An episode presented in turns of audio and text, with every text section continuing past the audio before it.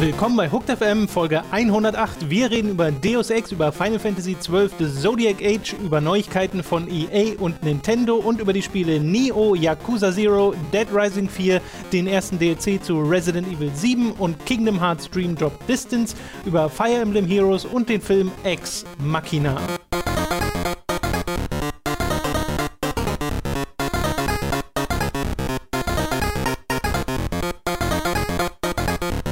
Lass uns über Videospiele reden, Robin Schweiger.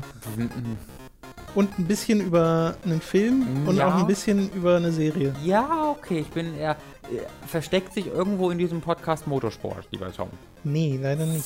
Es sei denn, du kriegst, kriegst das irgendwie reingemogelt. Aber du bist doch Fan, warum hast du denn da nichts Wieso zu bin ich denn Fan? Oh, ich habe Motorsport. Ich habe mich zu beschweren. Das habe ich vor, letzte und vor zwei Wochen gar nicht gemacht. Das ist schon, glaube ich, zwei Wochen her, dass ich diese, diesen Skandal mitbekommen habe. Wer mir auf Twitter folgt, weiß schon, dass ich wütend bin, liebe Leute. Ich letztes, letztes Jahr saß ich in, so in meiner, im Fenster, auf der Fensterbank saß ich in der Küche Ja. und konnte von dort nach rechts gucken und dem Formel-E-Rennen zuschauen, weil es auf der Straße, auf der ich wohne, stattfand.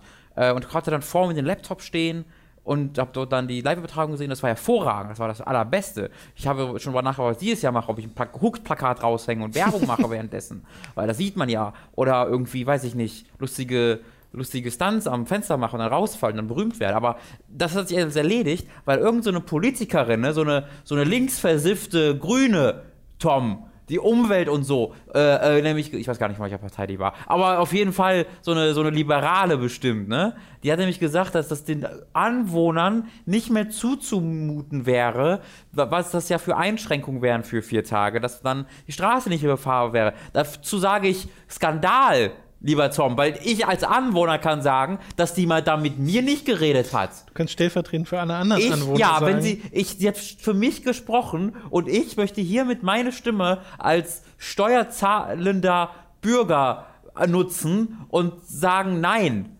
Ich wurde da nicht angefragt und das ist ein Skandal, dass die, dass die da, dass die da oben wieder uns die Formel E wegnehmen. Das ist ein Skandal. Erst Also- die Formel, weißt du, erst kommen sie für die Formel E und Mhm. was ist dann als nächstes, Tom? Das sehen wir auch gerade in Amerika. Da muss man früh, früh eine Ja, Position die, die einnehmen. Videospiele kommen als nächstes. Erst, erst, die Mus erst die Muslime, dann die Formel E und dann die Videospiele. Da muss man aufpassen. Und da wollte ich mal ganz kurz Position einnehmen, weil ich habe da sonst wenig zugehört. Haben sich wenig Leute getraut, mal die Fresse aufzumachen, wie es ja immer so ist. Pfui, Politik. Hooked FM sehr einflussreich ist, schätze ich mal, wird jetzt was passieren. Schreibt eure, ich, schreibt eure lokalen Politiker an oder ruft die noch besser an und sagt denen, was ihr davon haltet, dass auf der einen Straße in Berlin die Formel E nicht ausgetragen wird. Das geht, das ist, das ist ein Skandal. also steht das schon fest? Ja, vor allen Dingen, weißt du, letztes Jahr haben die das ja am Tempelhof gemacht, ne? Ja, Die, sie, sie, sie mussten äh, auf die Karl-Marx-Allee ausweichen. Weißt du wieso? weil sich die Leute beschwert haben. Flüchtlinge. Okay. So, und da kann jetzt mal jeder für sich selbst drüber nachdenken. Oh je. Da kann jetzt mal jeder sich ein paar Gedanken zu machen. Lieber Tom. Ja, Von Formel E zu Flüchtlingen gekommen, ist auch nicht schlecht. Den Bogen zu Videospielen darfst du jetzt wieder spannen. Entweder wir haben gerade viele Zuschauer verloren oder noch mehr gewonnen. Es kommt darauf an, ob es Erstzuhörer sind oder ob die dich schon kennen. ja, ja. Äh, also, falls ihr mich nicht kennt, guckt, hört mal vielleicht in Ratsherrn oder sowas rein, da könnt ihr das vielleicht in den Kontext setzen. Äh, was hast du gefragt? Auf Twitter. Dem, Oder auf ich, Twitter, wollte, ja. ich wollte wissen, wie Boah, du von da jetzt den Bogen spannst zu Videospielen. Zu Videospielen. Ähm, in Videospielen ist ja auch die Heimat vieler, vieler Leute, die vom Mainstream und von ihrer Heimat vielleicht sogar zurückgewiesen wurden und sie finden dort so Rückhalt und können ihre, ein, ihre großartigen Talente, die sie in der Gesellschaft, die in der Gesellschaft auch verpönt werden, ja nutzen. Und da gibt es ja so Leute wie den Ram, ah, wie heißt er? Hm, der Rami Macher von du? Rami Ismail zum Beispiel, der äh, sich jetzt gerade sehr dafür einsetzt, auch muslimischen äh, äh, äh, Entwicklern, die auch aus so Ländern kommen wie dem Iran, zu helfen. Und äh, in diesem Beispiel kennt man ja auch, dass Videospiele und Flüchtlinge nah beieinander liegen und Videospiele dort eine positive Kraft haben. Lohnt sich übrigens sehr, dem auf Twitter zu folgen. Ein unfassbar kluger Mensch. Mensch und ja, auch sehr Mann, Mann, Mensch. sympathisch. Und man kriegt mit, dass äh, tatsächlich eher allein, weil er halt so aussieht, wie er aussieht, so ziemlich bei jedem Flughafenflug Ja. zur Seite genommen wird, Ja. um äh, überprüft zu werden. Ja. Nun, Ja, aber das ist das, wenn man das im Alltag immer mal wieder liest, ist das, ähm, Ja. ist das schön, also das, das, das verändert vielleicht ein bisschen das eigene Denken. Genau. Jetzt kommen wir tatsächlich zu den Videospiel-News, angefangen mit einer, die euch entweder egal ist oder die euch traurig stimmt. Kommt ganz davon, äh, hängt ganz davon ab, wie sehr ihr Deus Ex mögt. Denn Mhm. äh, das ist jetzt gestoppt, mehr oder weniger. Also Deus Ex wird es erstmal eine Weile zumindest nicht mehr geben. Da ist kein Fokus mehr drauf. Und äh, Square Enix will sich konzentrieren auf die Tomb Raider-Marke und auf den neuen Deal mit Marvel, um Mhm. Marvel-Spiele zu machen. Ja, ja. Also ich bin da jetzt nicht todtraurig wegen, muss ich zugeben. Da ich Deus Ex Mankind Divided circa eine Stunde gespielt habe und nach, dem, nach allem, was ich gehört habe, da so gar kein Interesse mehr dran habe, bin ich Mhm. da, glaube ich, auch nicht so mega traurig drüber. Eher darüber, dass Mankind Divided nicht so reingehauen hat, wie es hätte können. Weil ich fand, Human Revolution war ein super Setup. Ja. Und äh, nach allem, was man gehört hat, ist Mankind Divided ja ohnehin nur ein halbes Spiel. Ja. Weil es ja auch storytechnisch meintest du ja auch, das hört dann irgendwann auf. Ja, das macht auch keinen Schritt nach vorne oder Genau. Das ist halt Und das ist halt mega schade, weil es- auf mich wirkt das so, als hätten wir das nächste große Deus Ex noch gar nicht bekommen. Genau, das wirkt halt wie so ein Spin-off. Ja. Das irgendwie von wenig, und auch von der Art und Weise, wie es sich spielerisch entwickelt oder eben nicht entwickelt hat, wirkt es Ja. halt eher wie so ein Spin-off. Äh, und das muss ich halt äh, am ehesten, finde ich, Eidos Montreal selbst zu schreiben, obwohl wir natürlich nicht wissen, wie es da ressourcenmäßig aussah und sowas. Ähm, Gerade weil ja bei Square Enix auch viel Veränderungen ähm, in, den, in diesen Jahren passiert sind. Ne? Das war ja unmittelbar dann mit dem Release von Sleeping Dogs und dem ersten Tomb Raider und sowas. Da Ja. war ja viel, viel so. Also man wusste ja nicht, ob Square Enix jetzt eigentlich auch so komplett rausziehen will oder ob sie jetzt alles auf Free-to-Play machen. Ähm, und da mittendrin war ja auch Deus Ex, das kann ich, deswegen kann ich mir gut vorstellen, dass die auch irgendwie während der Entwicklung dreimal ihre Richtung ändern mussten. Ähm, es wurde ja auch am An- also es gibt ja auch am Anfang von Deus Ex Mankind Divided so ein Deus Ex Universe Logo und es wurde ursprünglich angekündigt als Deus Ex Universe, also als ob da irgendwie noch äh, irgendwas Kommt noch ein Film oder was? ja, als ob da irgendwie was Größeres geplant Ja, ja. war, weil nach den offiziellen Informationen war halt Mankind Divided ja vier Jahre lang in Entwicklung Ja. und das merkst du einfach nicht. Ja. Also es wirkt wirklich so ein, es wirkt am ehesten wie ein Dragon Age 2, was ein Jahr in Entwicklung war oder anderthalb Jahre in Entwicklung war. Wie so ein, wie so ein halbgares Sequel. Das ist besser als Dragon Age 2, ähm, ist auch ein gutes Spiel, aber trotzdem ist es nicht das, was man sich erwartet, wenn man als wenn man halt Sequel zu Deus Ex, gerade wenn man halt vergleicht. Guck mal, was, was, die, was die Schritte von Deus Ex 1 zu 2 waren, was jetzt ein negativer Schritt war, auf jeden Fall. Aber es war ja trotzdem ein sehr eigenes Spiel. Und dann zu 2 zu 3, was auch ein komplett eigenes Spiel wieder war. Und dann hast du das erste Mal nicht nur einen gleichen Hauptcharakter, Hm. sondern dann auch so größtenteils die gleichen Spielmechaniken, ähnliche Grafik. Ähm, das war einfach ein bisschen enttäuschend. Ja. Ja, Und so ging es ja scheinbar vielen, weshalb sich das Ding auch nicht wirklich gut verkauft hat. Ja, Was ja im Endeffekt der Grund ist, weshalb Square Enix jetzt gesagt hat, nö, das hat nicht performt, wie wir uns dachten und Mhm. wollten. Deswegen lassen wir es erstmal. Genau. Äh, und äh, stattdessen haben sie jetzt ja, also das ist ja Eidos Montreal, die es entwickelt haben, ähm, die ja schon bekannt sind, dass sie an dem nächsten Tomb Raider-Spiel schon eine Weile arbeiten, nämlich Shadow of the Tomb Raider. Was für ein toller Name, großartig. Die wird ja auch dann, äh, passt super gut, weil sie kann dann im nächsten Avengers-Spiel als neue Avenger auch äh, mitmachen. Äh, vom Namen Crossover, her. ja. The Tomb Cool. Raider heißt The Tomb da. Raider. Genau. Ähm, also Shadow of the Tomb Raider wird dann halt äh, von Eidos Montreal entwickelt, während die ersten beiden Teile ja von Crystal Dynamics kamen. Das Gerücht ist, dass Crystal Dynamics währenddessen auch noch an einem neuen Tomb Raider arbeitet. Also dann, das wirkt für mich wieder so ein bisschen so, als ob halt Shadow of the Tomb Raider so das wird, was jetzt auch Deus Ex 4 zu 3 war, nämlich etwas, was im Grunde ein neuer Skin für Rise of the Tomb Raider werden könnte. Oder halt ein erweitertes Sequel, so aber nicht so ein vollwertiges und das dann jetzt Crystal Dynamics nochmal ein Reboot machen oder halt irgendwie auf jeden Fall das nächste richtig große Sequel zu Tomb Raider. Ähm, oder sie machen ein Open World Das fällt mir raus. mega schwer einzuschätzen. Ich habe gerade so ein bisschen drüber nachgedacht, was ich mir erwarte von dem nächsten Tomb Raider und wo ich glaube, dass es hingeht. Aber wenn ich schon sehe, wie Rise of the Tomb Raider im Vergleich zu Tomb Raider Mhm. äh, sich spielt, dann das macht schon vieles anders und Mhm. auch besser. Ja.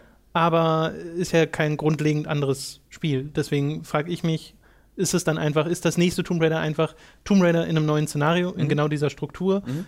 Und wäre ich damit super. zufrieden? Das fände ich wirklich super. weil Das- ich das ist- genau, das- das ist so die Frage. Du hast das nach dem Bug ja nicht. Nee, genau, ich habe die? Hälfte dieses Spiels gespielt und dann Ja. nicht nochmal. Das lohnt sich vielleicht nochmal für dich irgendwie. Ja, ich weiß. Ich habe mir auch schon mehrmals gedacht, dass ich das eigentlich äh, mal durchaus Bock drauf hätte, weil Ja. das spielt sich ja so weg. Ne? Ja. Ähm, ja, wo, wo, du hast ja. Du, Nee, ich meine so vom, weil es einen guten Flow hat. Ja, aber also- genau, aber du hast ja durchaus die Hub-Worlds und die Erkundung und sowas, Ja. da kannst du durchaus schon ein bisschen Zeit mit verbringen. Aber du hast auf jeden Fall recht, das ist jetzt nicht kein Ding, wo du feststeckst oder sowas. Genau. Ähm, ich würde mir, also bei dem Spiel bin ich tatsächlich so drauf, wenn ich das nochmal bekomme in einem anderen Szenario, ähm, bin ich zufrieden. Allerdings, ja, es, dann kann es halt auch wieder so eine Arkham Origins-Situation sein, die, wo man eigentlich genauso ein gutes Spiel hat, aber irgendwie passt es nicht so ganz. Ja.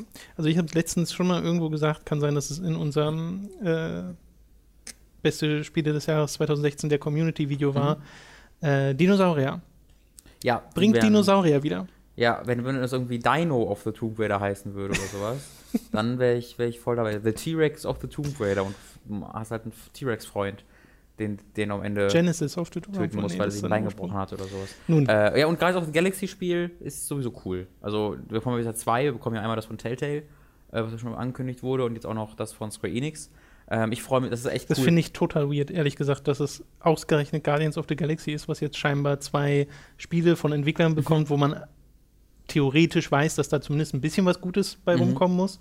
Äh, während ja vergangene Versuche mit Thor, Iron Man und den Avengers Mhm. nicht so gut. Ja, es sind ja alles die Activision, das war ja alles unter Activision immer. Ja. ähm, weil die die Lizenz dafür hatten und das war halt dieser, dieser, dieser ne, typische Filmversoftungsmüll. Ja, genau. Äh, und es, der Gaming-Chef von Marvel, der relativ neu dort angefangen hat, der hat halt sehr deutlich so gesagt, dass was sie machen wollen, ist die Uncharted dieser Welt. Und sie wollen äh, keine Umsetzungen machen, sondern Spiele Ja. als eigene Produkte und die sollen zu den besten Spielen gehören, die man spielen kann.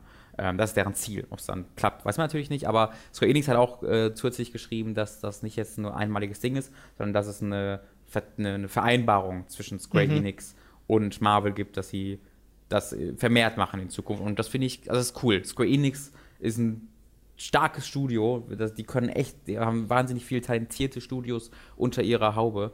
Ähm, ich bin ein bisschen traurig, dass, äh, dass United Front Games von denen abgestoßen wurde. Ja. Weil das wäre doch so eigentlich ein tolles Ding. Also das sind die Macher von Sleeping Dogs, wo man äh, sich sicherlich irgendwie, weiß ich nicht, dann eine der kleineren Marken, die jetzt auf Netflix läuft, zum Beispiel irgendwie Luke Cage oder sowas, da hätten, hätte, hätten die bestimmt ganz cool reinhauen können. Ja, Triad Wars war auch so ein Ding, ne? Hat auch schon wieder jeder vergessen. Yep.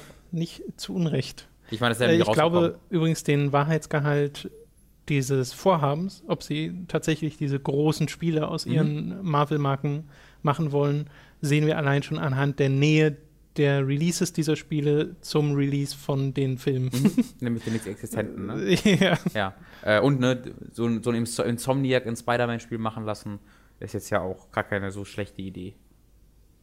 ja, das stimmt. Ja, das war, darf man ja auch nicht vergessen. Die machen Genau. ja. Und das ist ja auch deren Haupt, Hauptprojekt aktuell. Da bin ich sehr gespannt drauf. Da haben wir ja Ich- wirklich noch so gut wie nichts groß zu gesehen. Clank war so gut. Yep. Okay, eine ganz kleine News nur, äh, quasi eine Info-News, nämlich am 11. Juli kommt Final Fantasy XII The Zodiac. Age, äh, das Remaster von Final Fantasy XII raus. Das hatte nämlich eine ganze Weile noch keinen festen Release-Termin. Mhm. Es hieß einfach nur 2017 und jetzt wissen wir, es kommt im Juli, was finde ich eine sehr gute Platzierung ist für äh, so ein Remaster, weil in der Regel hat man im Sommer ja nicht so viele Spiele und da ist so ein Nachholprojekt, glaube ich, ganz gut aufgehoben. Yep, äh, können wir auch noch nachschieben, was wir gerade gesehen haben, Zero Escape. Die, äh, also die PC-Version, man könnte sagen, die HD-Remaster von äh, 999 und äh, Virtuous Last Reward kommen am 24. März auf dem PC raus. Ähm, ich Yes. glaube dann auch auf dem gleichen Tag auf der Vita, da bin ich mir jetzt aber nicht so sicher. Äh, ob, hatte, hatte 999 auch, nie- war das auch für Vita? Nee, nein, nein, nein, war Nee, Quatsch, ich vertue, ich vertue mich gerade. Das ist nur eine PC-Version, ne? Ja. Ähm, äh, sind auf dem PC dann äh, angekündigt und erscheinen dann mit Sparausgabe und neuer Grafik im Falle von 999. Äh, und da werden wir dann äh, auch unser Time to 3 Projekt weiterführen können Yes. mit Virtuous Last Reward. Freue ich mich sehr drauf. Falls ihr das noch nicht kennt, wir haben 999, also 9 Hours, 9 Doors, 9 Persons in anderer Persons Reihenfolge. Nine Doors, glaube ich. Ja, durchgespielt, eine DS Visual Novel im also ein Thriller, Mystery, sehr viele Saw-Elemente Mhm. und so. Falls euch Horror sowas, genau, ein bisschen Horror, falls euch sowas interessiert, schaut da mal rein.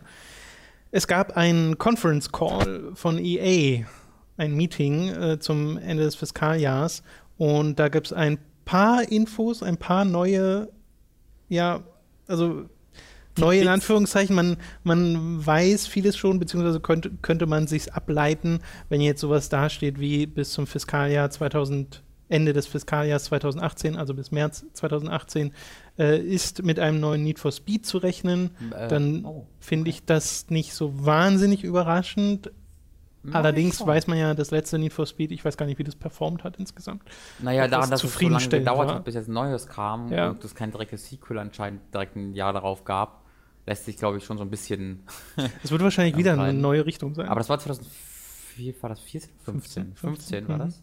Aber das hat ja überhaupt, das war ja, ist ja kam und war wieder War weg. wieder weg, ja. Und ich habe das ja auch versucht zu spielen und habe es dann auch ein bisschen gespielt, aber es war halt echt nicht so spannend. Einfach leider Gottes. Ja. Ähm, und wann, bis welchem Fiskaljahr sagst du? 2018, also bis März nächstes Jahr. Okay, ja, das kann ja auch vieles heißen, aber das ist dann ja eine offensichtlich eine komplette Neuentwicklung. Ja, ich schätze mal, das werden wir auf der E3 sehen oder so.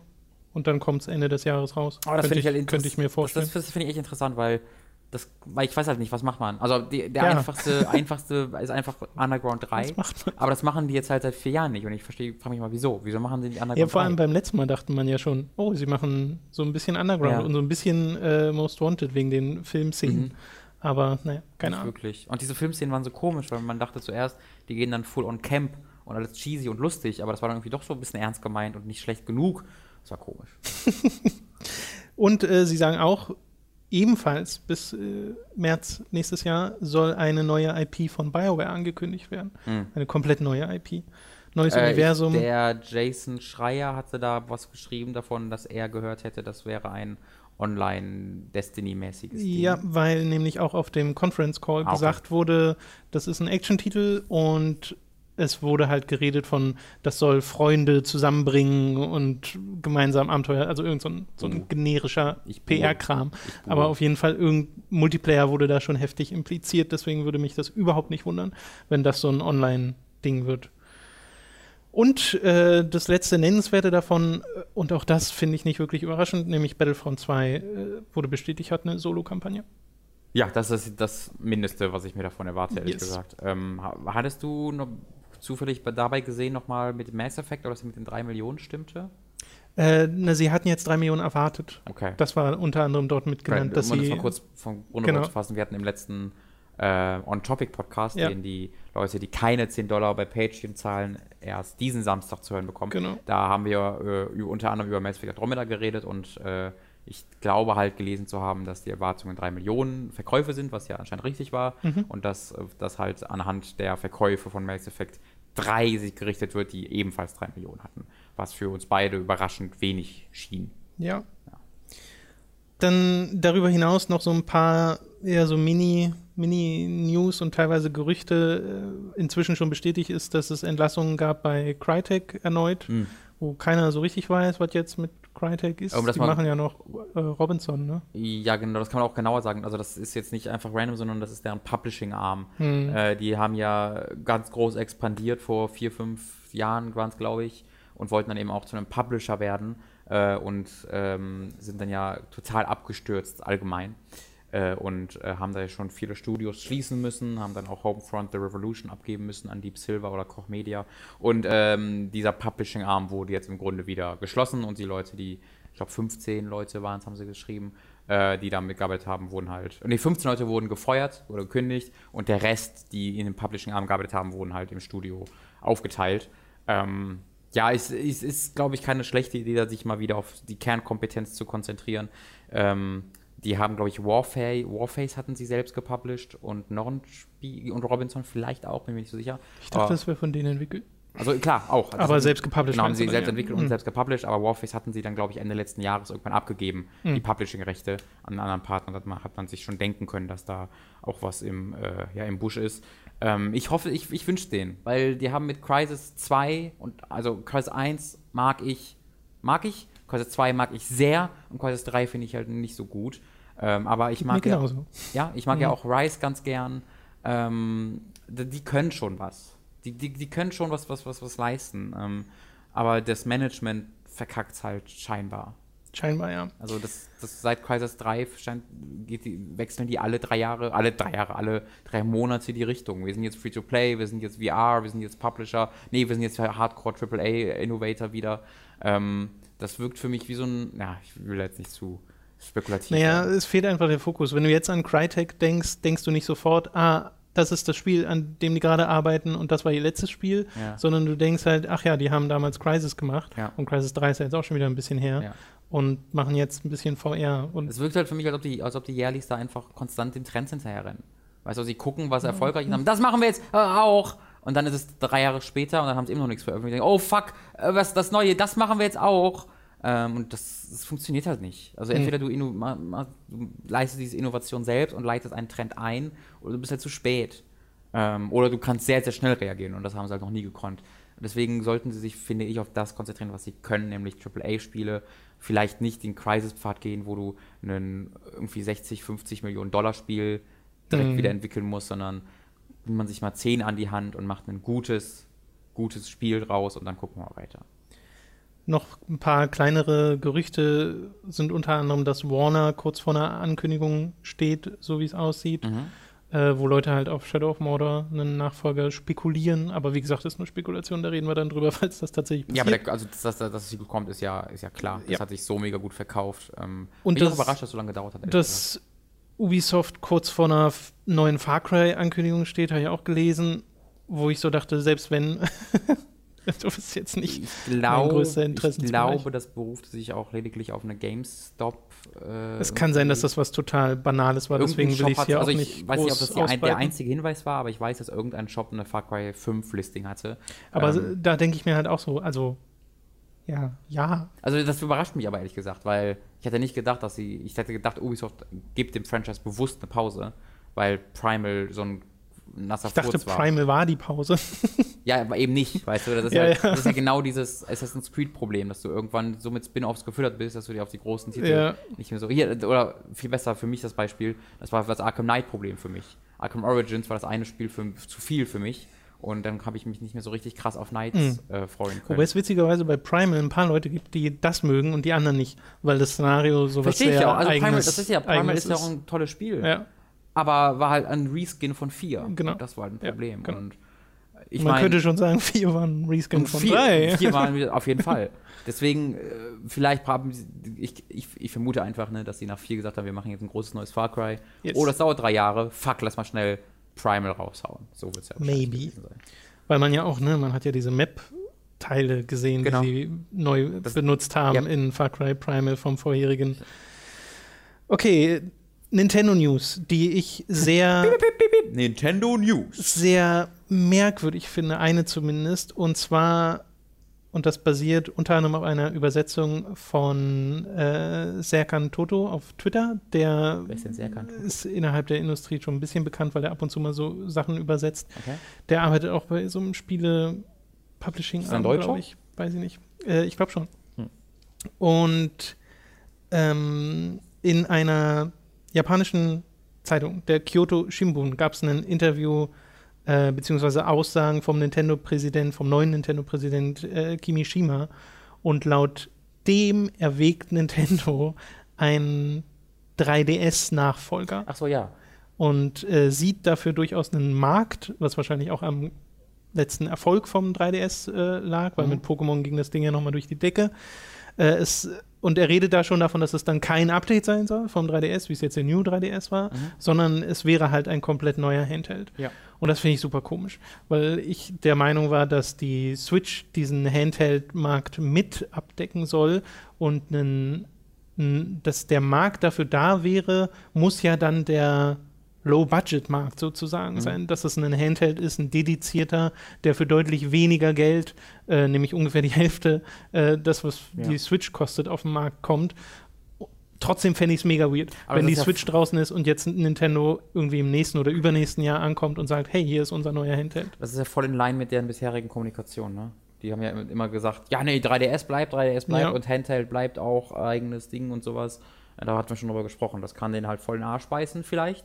Äh, oder es bewährt sich, weil die also, ne, ist, halt, ist es dann eine, selbst, ist es eine selbsterfüllende Prophezeiung, die gerade Nintendo vollbringt, weil sie sagen, äh, wir wollen nicht alle unsere Körbe, alle unsere Eier in den, in den Korb der Switch legen, das trauen wir uns nicht. Also sagen wir, es gibt noch andere Systeme, die kommen. Deswegen kaufen sich manche Leute nicht die Switch, weil sie auf die anderen Systeme freuen. Und deswegen äh, hat die Switch nicht den benötigten Erfolg. Das wäre, dann wär, wären sie halt selbst schuld daran.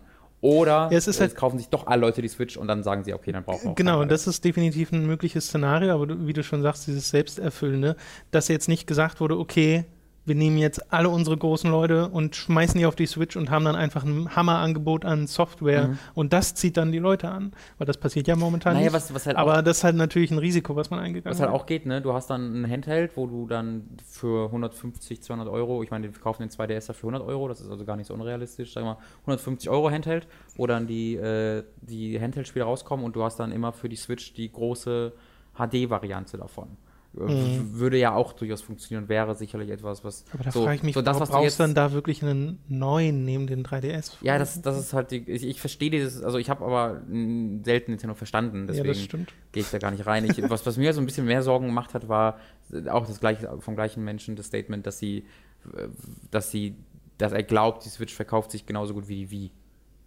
Wii U wurde doch Nee, gesagt. Wie. Nee, nee, nee, nee. Wie. Er, er, erwartet die gleichen Kaufzahlen für die Switch wie für die Wii. Ich habe das heute Morgen gelesen ich für auch. die Wii U. Nope.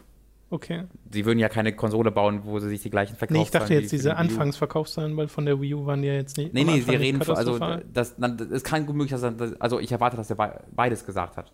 Äh, weil Anfangsverkaufszahlen von der Wii U waren ja auch hervorragend.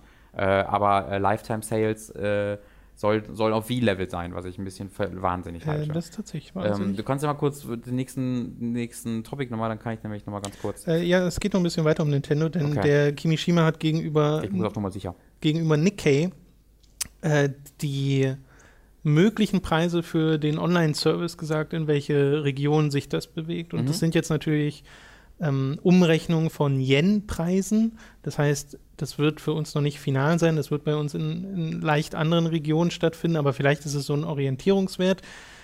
Auf jeden Fall ist es, wenn man äh, die, den Yen-Preis konvertiert, liegt es zwischen 16 und 25 Euro im Jahr, die der, mhm. der Online-Service von äh, der Switch kosten wird. Und dieser Unterschied zwischen 16 und 25 Euro kommt dadurch zustande, dass sie halt mehrere Optionen bieten wollen, ob du jetzt monatlich äh, da abonnierst sozusagen oder ob du gleich ein ganzes Jahresabo ab, äh, abschließt. Und das ist ja bei äh, Games with Gold oder PlayStation Plus ähnlich. Ja, genau.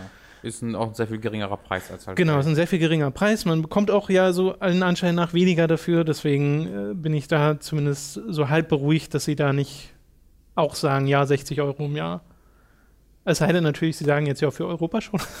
ja, das wäre wär lustig. Äh, Ki Kiwishima heißt der Mann. Äh, Kimishima. Kimishima. Ähm. Ist auch von Sekantoro tatsächlich. Vom gleichen Twitter-Account. Mhm. Äh, und er hat das übersetzt folgendermaßen. Ich öffne gerade Twitter. Ja, he expects the Switch to sell about as well as the Wii. Mhm.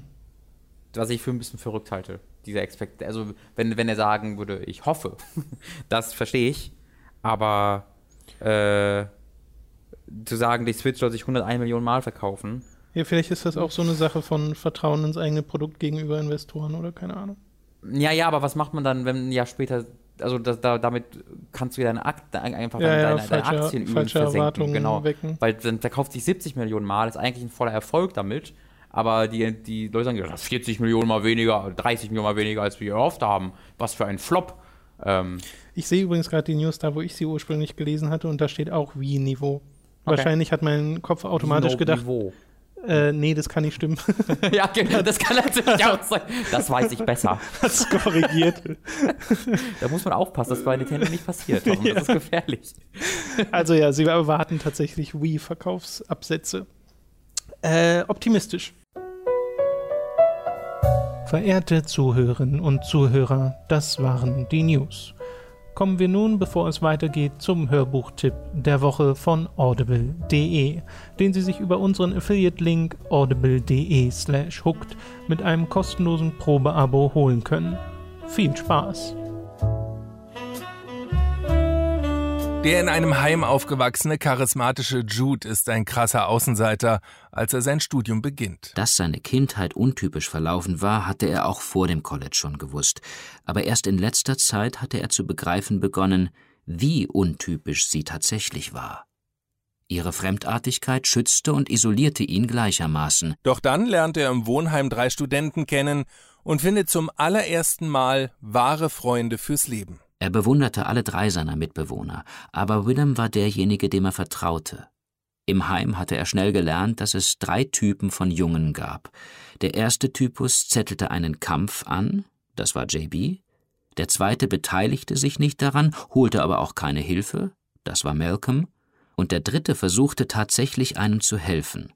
Dieser Typus war am seltensten und Willem gehörte ihm an. Vor allem zwischen Jude und Willem entwickelt sich schon bald eine besonders enge Beziehung. Seine Gefühle für Jude waren komplizierter Natur.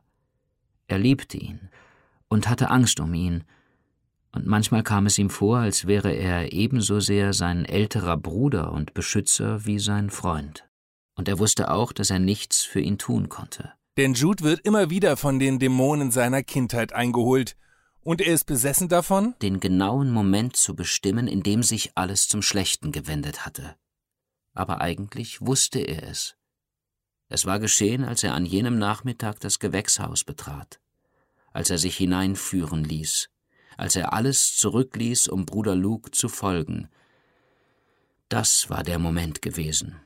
Und danach war es nie wieder gut gewesen. Ein wenig Leben ist ein fesselndes und erschütterndes Hörbuch, das einen nicht mehr loslässt. Dafür sorgt nicht zuletzt auch Torben Kessler mit seiner eindringlichen Stimme, die sehr viel Unerwartetes, Seltsames und Düsteres, aber auch sehr viel Schönes zutage bringt. Jetzt auch in der ungekürzten Version mit fast 36 Stunden Laufzeit zum Download bei Audible. Kommen wir zu den Spielen, die wir diese Woche gespielt haben und fangen mal gleich mit einem der interessantesten an, wobei die sind, es sind ziemlich viele interessante mhm. dabei. Äh, aber ich rede von Nio, was du intensiver gespielt hast als ich, weil mhm. ich habe nicht viel mehr gespielt als die ersten zwei Levels. Okay. Und ja, wie ist es denn? Sehr gut. Nio ist sehr, sehr gut. Äh, ich habe das am Wochenende auch nochmal ein bisschen weitergespielt. Wir haben es im Livestream ja gezeigt. Yes. Im Livestream habe ich bisher, auch, auch mit den nachfolgenden Leveln, die ich noch gespielt habe, das langweiligste Level leider gewählt. Das tut mir sehr leid. Ja, das wussten wir vorher nicht. Also, ja, das, richtig. Das war Zufall. Nio halt zu, wenn man Nio so zeigt, dann muss man auch ein Level zeigen, das man selbst nicht gespielt hat. Ansonsten ja. kommt nicht rüber, wie, wie dieses Spiel funktioniert. Äh, und das war dann echt so ein Pech, dass es so eine einfach grau-braune Dungeon öde, ja. öde Ding war. Äh, und äh, ich habe das nochmal so ein paar Stunden weitergespielt, bin glaube ich so 10 bis 13, ja vielleicht eher 15 Stunden drin und ich würde sagen, ich bin so vielleicht bei der Hälfte, wenn überhaupt. Okay. Ähm, und äh, ich bin echt, also das Spiel überrascht mich tatsächlich in seiner, von seiner Struktur her ziemlich. Denn äh, ich, ich hätte nicht erwartet, dass das Spiel so viel, so einen großen Fokus auf Side-Content legt. Mhm. Also du schaltest eben auf einer, auf einer Map Missionen frei. Und auf dieser Map erscheinen dann auch regelmäßig eben Sidequests.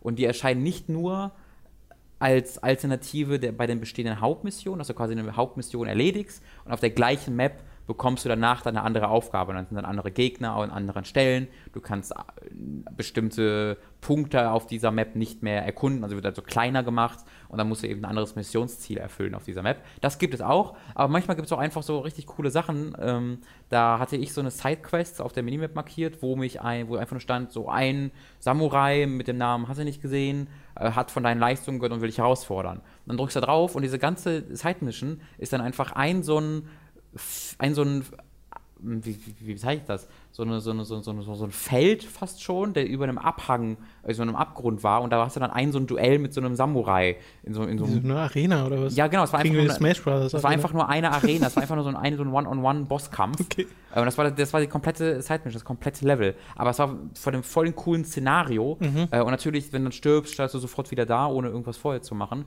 Und der war halt arschschwer, deswegen natürlich, weil das konnten sie ja machen. Äh, das ist halt richtig cool. Also du weißt nie, was dich jetzt erwartet, wenn du so eine Mission startest. Was natürlich auch dazu führt, dass die manchmal ein bisschen langweilig sind.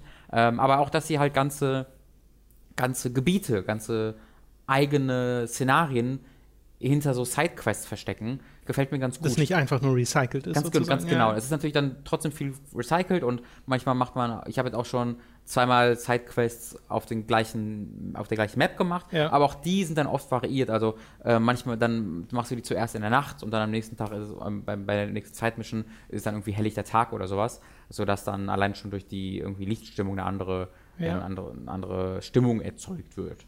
Wir haben ja ganz oft den Vergleich bei Neo mit Dark Souls. Mhm. Äh, und ja jetzt nicht per se zu Unrecht, weil es sich ja diverse Mechaniken einfach borgt, Mhm. im Sinne von, dass es eine Ausdauermechanik hat. Alles basiert äh, darauf, heißt hier halt Key Ja, und funktioniert aber ähnlich, nur dass es noch ein bisschen weiter geht, weil du hast ja diese Special-Mechanik, die mich immer ans Nachladen von Gears of War erinnert.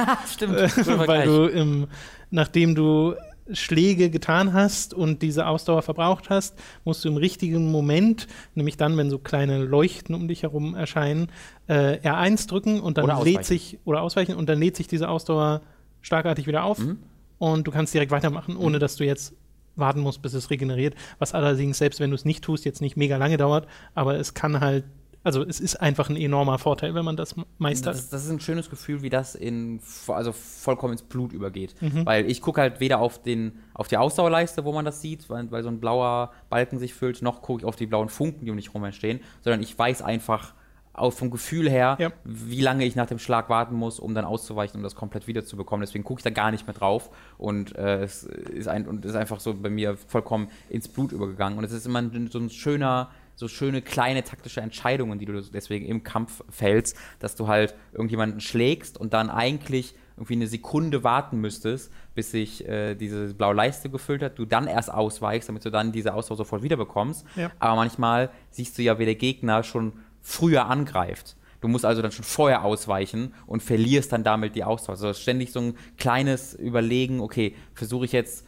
so lange wie möglich das hinauszuzögern und damit dann die voll, möglichst viel meiner Ausdauer wieder zu bekommen oder äh, gehe ich jetzt einfach nochmal sicher und weiche schon früh aus, Genau. verliere dafür aber auch die Hälfte meiner Ausdauer. Denn in diesem Spiel bist du dann wirklich am Arsch, wenn du keine Ausdauer Ja, mehr hast. Man, Also man ist so kurz mehr oder weniger gestunt. Genau, nicht, ne? nicht inst das war ja, wenn, das war in der Demo noch so. In der Demo Ja. warst du halt sofort, wenn du keine Ausdauer mehr hattest, warst du einfach gestunt. Und hier ist es so, wenn du keine Ausdauer hast, musst du erst nochmal getroffen werden. Ja. Und dann bist du gestunt. Also du hast dann immer noch die Möglichkeit, äh, auszuweichen. und da ganz viele Gegner einen One-Hitten können mit einer Combo, ist das sehr schlimm Mhm. Ja. dann. Und weitere Souls-Mechanik, hier gibt es halt Schreine, Mhm. äh, was so das Bonfire-Äquivalent ist, weil du kannst an denen auch hochleveln mit Amrita, das sind im Endeffekt Seelen, weil du, wenn du halt Gegner besiegst, äh, Amrita einsammelst und das alles verlierst, wenn du stirbst, Ja.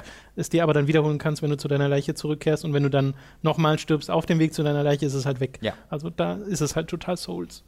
Äh, es hat so ein- als kleine Modifizierung dieser Technik kannst du an den Bonfires, an den Schreinen, dir auch dein, äh, deinen Guardian direkt wiederholen. Also quasi du, du gibst deinen, deine Leiche auf und sagst einfach, okay, äh, die kriegt ihr eh nicht wieder, deswegen lasse ich jetzt die Items da und hole mir zumindest den Guardian wieder, weil der Guardian ist ähm, so, ein- so ein bisschen, stellt euch die Covenants vor, ähm, ihr wählt einen davon aus, aber das ist hier so eine Spezialattacke, die ihr dadurch bekommt. Ähm, nicht nur das, sondern sie haben auch Einfluss auf so bestimmte Statuswerte. Äh, das heißt, mit manchen machst du dann allgemein mehr Blitzschaden oder bekommst mehr Seelen oder sowas. Also da hat es auch durchaus Einfluss drauf. Das sind Tiere, die man sich im Endeffekt aussucht. Genau, und du bekommst im Laufe des Spiels ständig neue. Also du wählst am Anfang zwischen dreien aus äh, und irgendwann bekommst du die alle, die du am Anfang auswählen konntest, aber du bekommst auch zusätzlich noch mehr und kannst bestehende upgraden. Äh, und das passiert halt auch ganz viel durch die Nebenmission. Du siehst halt immer, was, die- was die Rewards sind für die Nebenmission. Das sind halt ganz oft irgendwie einzigartige Rüstungssets oder halt so einzigartige äh, Guardians und das ist wirklich äh, ziemlich, ziemlich cool. Ähm, ich mag total, wie schnell das Spiel ist. Also ich äh, spiele halt Dark Souls ne, am, im ersten Durchgang am besten gar nicht sprinten, nur langsam laufen mit dem Schild hoch. Und das ist in Nio bei mir komplett anders. Also in Nio äh, ist diese Rennanimation so cool. Weil er halt wie so wirklich wie so ein Ninja-Samurai halt sprintet. Äh, und die- diese Geg und du selbst bewegst dich so schnell, äh, dass du sehr viel besser reagieren kannst oder dass es sehr viel größeren Fokus aufs spontane Reagieren gibt in diesem Spiel. Und äh, deswegen bin ich sehr, sehr viel schneller unterwegs, auch weil, also es gibt eine Blockmechanik, aber ich blocke kaum. Vielleicht, Okay. ich block sogar ein bisschen zu selten. Also man- manchmal gibt es so Bosskämpfe, wo ich so, wie soll das denn gehen? Stimmt, ich kann ja blocken, weil ich einfach komplett Okay. vergessen habe. Ja, man hat kein Schild, ne? man blockt dann Genau. mit der Waffe Genau. halt. Und zieht halt und das zieht Ausdauer. Ausdauer ab, Ja. genau. Also da muss man auch wieder mit aufpassen. Ich finde, durch äh, diese Geschwindigkeit äh, spielt das sich auch deutlich anders als Dark Souls. Mhm. Also du hast zwar dann diese Mechaniken, äh, die du kennst, Mhm. Äh, aber natürlich noch die, die darüber hinausgehen, die es verändern äh, und zu anderen taktischen Entscheidungen führen, die du triffst. Und es fühlt sich halt einfach anders an, wenn ich äh, zuschlage. Das fühlt sich dann deutlich mehr nach einem Ninja Gaiden an, was das Team halt vorher gemacht hat. Und da merkt man diese Herkunft, finde ich. Und dass dieser Mix dann scheinbar auch auf lange Sicht gut funktioniert, was äh, du ja jetzt besser beurteilen kannst als ich, äh, finde ich sehr, sehr erfrischend, weil man zwar vielleicht auf den ersten Blick denkt, oh, guck mal, ein Dark Souls-Klon, aber ist es ja gar nicht. Nee, also es ist sowohl von der Struktur her als auch von dem, wie, also im Endeffekt, wie, von, wie sich das Kampfsystem anfühlt, ist es wirklich unterschiedlich. Ja. Es ist halt eine, die deutliche Inspiration. Also da hat jemand gesagt, da, das, so, das ist Dark Souls, das nehmen wir uns als Grundlage und dann gucken wir, was wir daraus machen Ja, können. oder, also das frage ich mich, ob das so war, oder ob sie gesagt haben, okay, wir machen halt Spiele wie Ninja Gaiden und nehmen das als Grundlage und packen da unsere Ja, das da die wirkt, so wirkt es Souls-Mechaniken nicht auf mich. So okay. wirkt, da, da, dafür ist Nia Gaiden zu sehr Devil May Cry.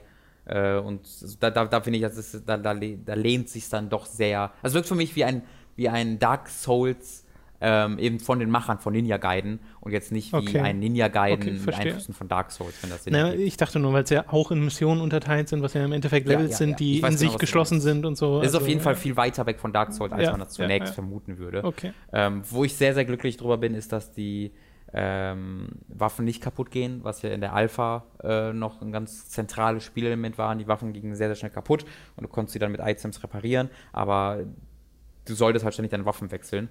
Und komischerweise ist das Loot-System halt noch genauso enthalten wie vorher. Also äh, du hast halt in der Alpha ständig Waffen bekommen und musstest auch, weil du ständig die Waffen wechseln musstest. Ähm, jetzt musst du die Waffen nicht mehr wechseln, findest aber trotzdem noch Dutzende Waffen pro Mission, ähm, was ich ein bisschen schade finde, weil im Grunde ignoriere ich halt alles, was weiß und gelb ist und ähm, was halt die, die Rarität anzeigt und, Ja. und guck nur auf die Waffen, die blau oder lila sind, weil das halt die beiden höchsten ähm, ja, Seltenheitsstufen sind. Äh, und das, ja, das ist halt einfach, du drückst halt viel rum und es ist irgendwie befriedigend zu sehen, wie Sachen raussprudeln aus den Körpern und die dann aufzuheben. Aber so die Bloodborne-Herangehensweise von 14 coole Waffen im Vergleich zu 300.000 Waffen, wovon die nur fünf unterschiedlich sind, ja, Ja, es ist ein bisschen, bisschen komisch, weil das ist ja weder Dark Souls noch Ninja Gaiden. nee, das ist Diablo. Genau. Ja. Und das ist halt, also, hä? Ja, das, das gefällt mir grundsätzlich gut, dass es da auch ne, so, ein, so eine Loot-Mechanik reinbringt. Ja. Und bei einer Rüstung funktioniert es auch irgendwie ganz cool, finde ich. Also, die sehen auch recht unterschiedlich aus und mein Charakter sieht alle drei Stunden komplett anders aus als Ja. Ähm, das das finde ich super. Aber bei den Waffen haben sie es halt meiner Meinung nach ein bisschen, ein bisschen übertrieben. Ähm, beziehungsweise hätten sich da ein bisschen mehr Mühe geben müssen, mehr unterschiedliche Waffen reinzubringen. Weil die haben halt alle den gleichen Namen, unterscheiden sich halt einfach nur in Stats und äh, haben halt die gleichen Attacken auch alle. Und wenn man da ein bisschen mehr Variation gehabt hätte, hätte das, hätte Ja. das natürlich auch geholfen. Okay. Wie sieht es denn bei dir mit dem Schwierigkeitsgrad aus von dem Spiel? Weil ich hatte schon im ersten Level so Momente, wo ich dachte, oh, das äh, haut ganz gut rein, das Spiel. Äh, und dann habe ich mich halt spielerisch anpassen müssen, weil ich es halt am Anfang gespielt habe wie Dark Souls tatsächlich. Und das darf man halt nicht. Oder sollte man zumindest nicht. Äh, und danach ging es dann, aber es war halt auch nur, es waren nur die ersten zwei Levels. Ja. Also ich habe überraschend wenig Probleme, was man mir nicht glauben sollte, wenn man meinen Livestream-Performance gesehen hat. Ähm, aber äh, also an dem Boss hing ich am längsten, den man im Livestream gesehen hat. Ansonsten war das eigentlich kontinuierlich so dann so zu dritter, vierter Versuch, nachdem Okay. man das einmal raus hatte. Ähm, und die, bei den Leveln komme ich auch ganz gut durch. Mhm. Ähm, das ist aber einfach, weil ich da sehr konzentriert dann spiele. Ähm, ich mag dieses Gefühl sehr. Also ich habe das Gefühl, wenn ich jetzt einfach irgendwo hinrenne und nicht aufpasse, dann bin ich halt nach einer Combo tot. Ja. Aber ähm, ich spiele so aggressiv. Ich habe halt so zwei, die, die, zwei Schwerter immer in der Hand, Ja, äh, Doppelschwert. Dual Wield. Äh, Dual Wield, genau. Und das ist halt wahnsinnig schneller Ja. Angriffsstil. Und äh, wenn ich halt einen Gegner sehe, dann ramme ich sofort in ihn rein und stagger ihn im Grunde sofort und hau ihn halt so lange äh, tot, bis er, oder hau so lange auf ihn drauf, bis er halt tot ist und dass er irgendwie reagieren konnte. Das mag ich sehr, sehr gerne.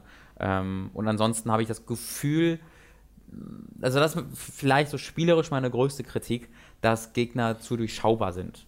Ähm, die Gegner haben alle nur einen sehr überschaubares Moveset. Mhm. Äh, du weißt sehr, sehr schnell, was sie können und kannst es dann auch sehr, sehr einfach manipulieren. Bei Dark Souls war immer so eine Stärke, dass sich die Gegner oftmals angefühlt haben, als ob du gegen Spieler, gegen andere, also gegen äh, irgendwie im Multiplayer gegen echte Menschen spielen würdest, weil sie dann irgendwie reagiert haben, wie ich finde, wie ich das nicht geschätzt hätte. Gerade in Dark Souls 3 mit ihren scheiß Backhand-Moves, das ist natürlich ein gutes Beispiel. Ja, ne, ist natürlich von Gegner zu Gegner variabel, Mhm. aber sie haben halt verschiedene Attacken für verschiedene Situationen. Ich hatte, ich hatte das Gefühl, in Dark Souls 3 konnte ich selten einfach so einen Loop abspielen. Weißt du, ich konnte Okay. nicht so sagen, ich lasse ihn jetzt einfach immer wieder diese eine Attacke machen und renne dann, renne dann vor, mache dann die eine Attacke, renne wieder zurück, schlag dann. Also das war so ein sich ständig verändern, oder das sind sich ständig verändernde Kämpfe, die so ein, so ein Ebb und Flow haben, wie man so schön sagt. Während bei Nio habe ich das Gefühl, dass für jeden Gegner gibt so eine Taktik, aber die funktioniert jedes Mal. Also äh, ich, der hat immer einen Angriff, wo ich so einfach zurückgehe und dann kann ich auf den draufschlagen, dann macht er den gleichen Angriff nochmal. Und manchmal macht er einen anderen noch, aber es sind oftmals diese Variationen zwischen dem einen Angriff oder dem zweiten, wo dann auch keine großen Kombos passieren. Ähm, und das finde ich ein bisschen schade. Aber das Counter macht mir trotzdem so viel Spaß, dass ich da jetzt nicht wirklich böse drüber bin. Das gleiche gilt übrigens auch für die Geschichte. Ähm, die ist komplett egal. Äh, ab- also ich habe keine Ahnung, was ich, also ich weiß, was ich da tue, nämlich es ist einfach so das, die, die gleiche Geschichte wie in einem Dynasty Warriors. Du hast nämlich einfach verschiedene Clans, die, Jap äh, die äh, Japan reagieren wollen, regieren wollen. Und ähm, du arbeitest für einen dieser Clans irgendwie, aber ich weiß nicht für welchen, ich weiß auch nicht, wie der heißt und die werfen dann so viele Namen, äh, also es gibt so alle drei Stunden Cutscene und dann werfen die 15 Namen ein und ich habe die alle noch nie gesehen Okay. und dann sehe ich die auch nie wieder. Und dann fahre ich zur nächsten Insel, dann mache ich das gleiche dann nochmal. Okay. Und dann gibt es irgendwie einen so einen Bösewicht, den ich ab und zu mal sehe. Das ist lang, extrem langweilig erzählt und die Zwischensequenzen bestehen auch fast nur aus Leuten, die sich gegenüber sitzen und dann irgendwelche Gespräche über Schlachtzüge halten, die ich nicht verstehe. Ähm, das finde ich sehr schade. Da, Dabei ist eine der ersten Cutscenes, wie ein Ninja eine Katze aus dem, aus dem Mantel holt, um die Uhrzeit das zu ist lesen. ziemlich cool, ja. Aber auch der, das ist halt, äh, wie heißt er, Ha- Hasori Hanzo? Hattori Hattori Hanzo. Hanzo. Äh, Oder den, Hanzo Hattori, wie sie im Spiel sagen. Ja, den, den habe ich halt danach auch nie wieder gesehen. Okay. Also der wird dann erwähnt und so, aber gesehen habe ich den auch nicht mehr. Nun gut, Ja, vielleicht kommt das ja noch. Bisher noch nicht durch. Ja, ich bin, also das ist so ein Spiel, ey, wirklich, die, diese Cutscenes haben auch nicht so, also die haben auch nichts mit dem Spiel zu tun. Ich kämpfe die ganze Zeit gegen, gegen halt Monster und Dämonen und in diesen Cutscenes reden sie fast ausschließlich über ihre Schlachtzüge Mhm. und wer jetzt gegen wen wie weit vorangekommen ist. Ja, das wird halt Und dann, akzeptiert. und dann mache ich halt Missionen und die haben damit nichts zu tun. Ja. Und deswegen, die haben halt, also die, die könnten aus dem Spiel entfernt sein und ich würde nichts an Kontext verlieren. Da, ist- ich bin jemand, der überspringt keine Cutscenes, Mhm. aber hier würde ich es hier absolut verstehen, weil es hat, also man verliert nichts. Das ist halt echt ein bisschen schade. Nun gut. Aber es ist ein, wirklich es ist ein super, super Spiel, grandioses Spiel. Ich habe da extrem viel Freude mit und werde da auch noch die nächsten paar äh, Wochen viel Freude mit haben. Ich hatte tatsächlich auch viel Freude mit einem Spiel, das ich letzte Woche gespielt habe, nachdem ich nämlich Birth by Sleep in der vorletzten Woche beendet habe, und da habe ich ja im Podcast drüber geredet, Mhm. habe ich jetzt Dream Drop Distance äh, gespielt, was ja auf der 2.8er HD Collection drauf ist. Die neueste, die kam ja auch erst stimmt. vor zwei Wochen raus oder Ja. so. Äh, also auch erst vor kurzem. Und Dream Drop Distance habe ich äh, auch schon wieder durchgespielt, habe ich innerhalb dieser einen Woche geschafft, was aber auch daran liegt, dass es äh, das kürzeste Kingdom Hearts ist, was ich bisher gespielt habe, weil ich habe nur irgendwie knapp 20 Stunden gebraucht. Okay. Nicht mal 20 Stunden. Ja. Ähm, und die anderen halt jeweils 30, Mhm. 31, so in dem Dreh. Dream Drop Distance macht schon wieder ziemlich viele Sachen anders als Birth by Sleep und das finde ich irgendwie sehr erfrischend, wie unterschiedlich sich diese ganzen Kingdom Hearts Spiele spielen, weil sie zwar die gleiche Basis haben, dass sie halt Action-Rollenspiele sind und du hast das Menü unten links und äh, die Gegner-Lebensanzeige oben rechts und deine unten rechts und so. Also das Interface sieht immer gleich aus. Oder wenn du einen Screenshot siehst, würdest du eigentlich denken, okay, spielen sich alle gleich. Ja. Äh, tun sie aber nicht, weil Dream Drop Distance ist viel, viel schneller als Birth by Sleep. Und das finde ich per se erstmal ganz erfrischend. Und es macht etwas namens Flow Motion Combat, was, was das Spiel Gefühl nochmal sehr stark verändert. Flow Motion Combat ist einfach nur, dass du nicht nur wie in Birth by Sleep und den vorherigen dashen kannst, auch in der Luft dashen kannst, Mhm. sondern wenn du jetzt gegen einen, eine Laterne dashst oder gegen eine Wand dashst und kannst du die von da abspringen und eine Flow Motion Attacke machen.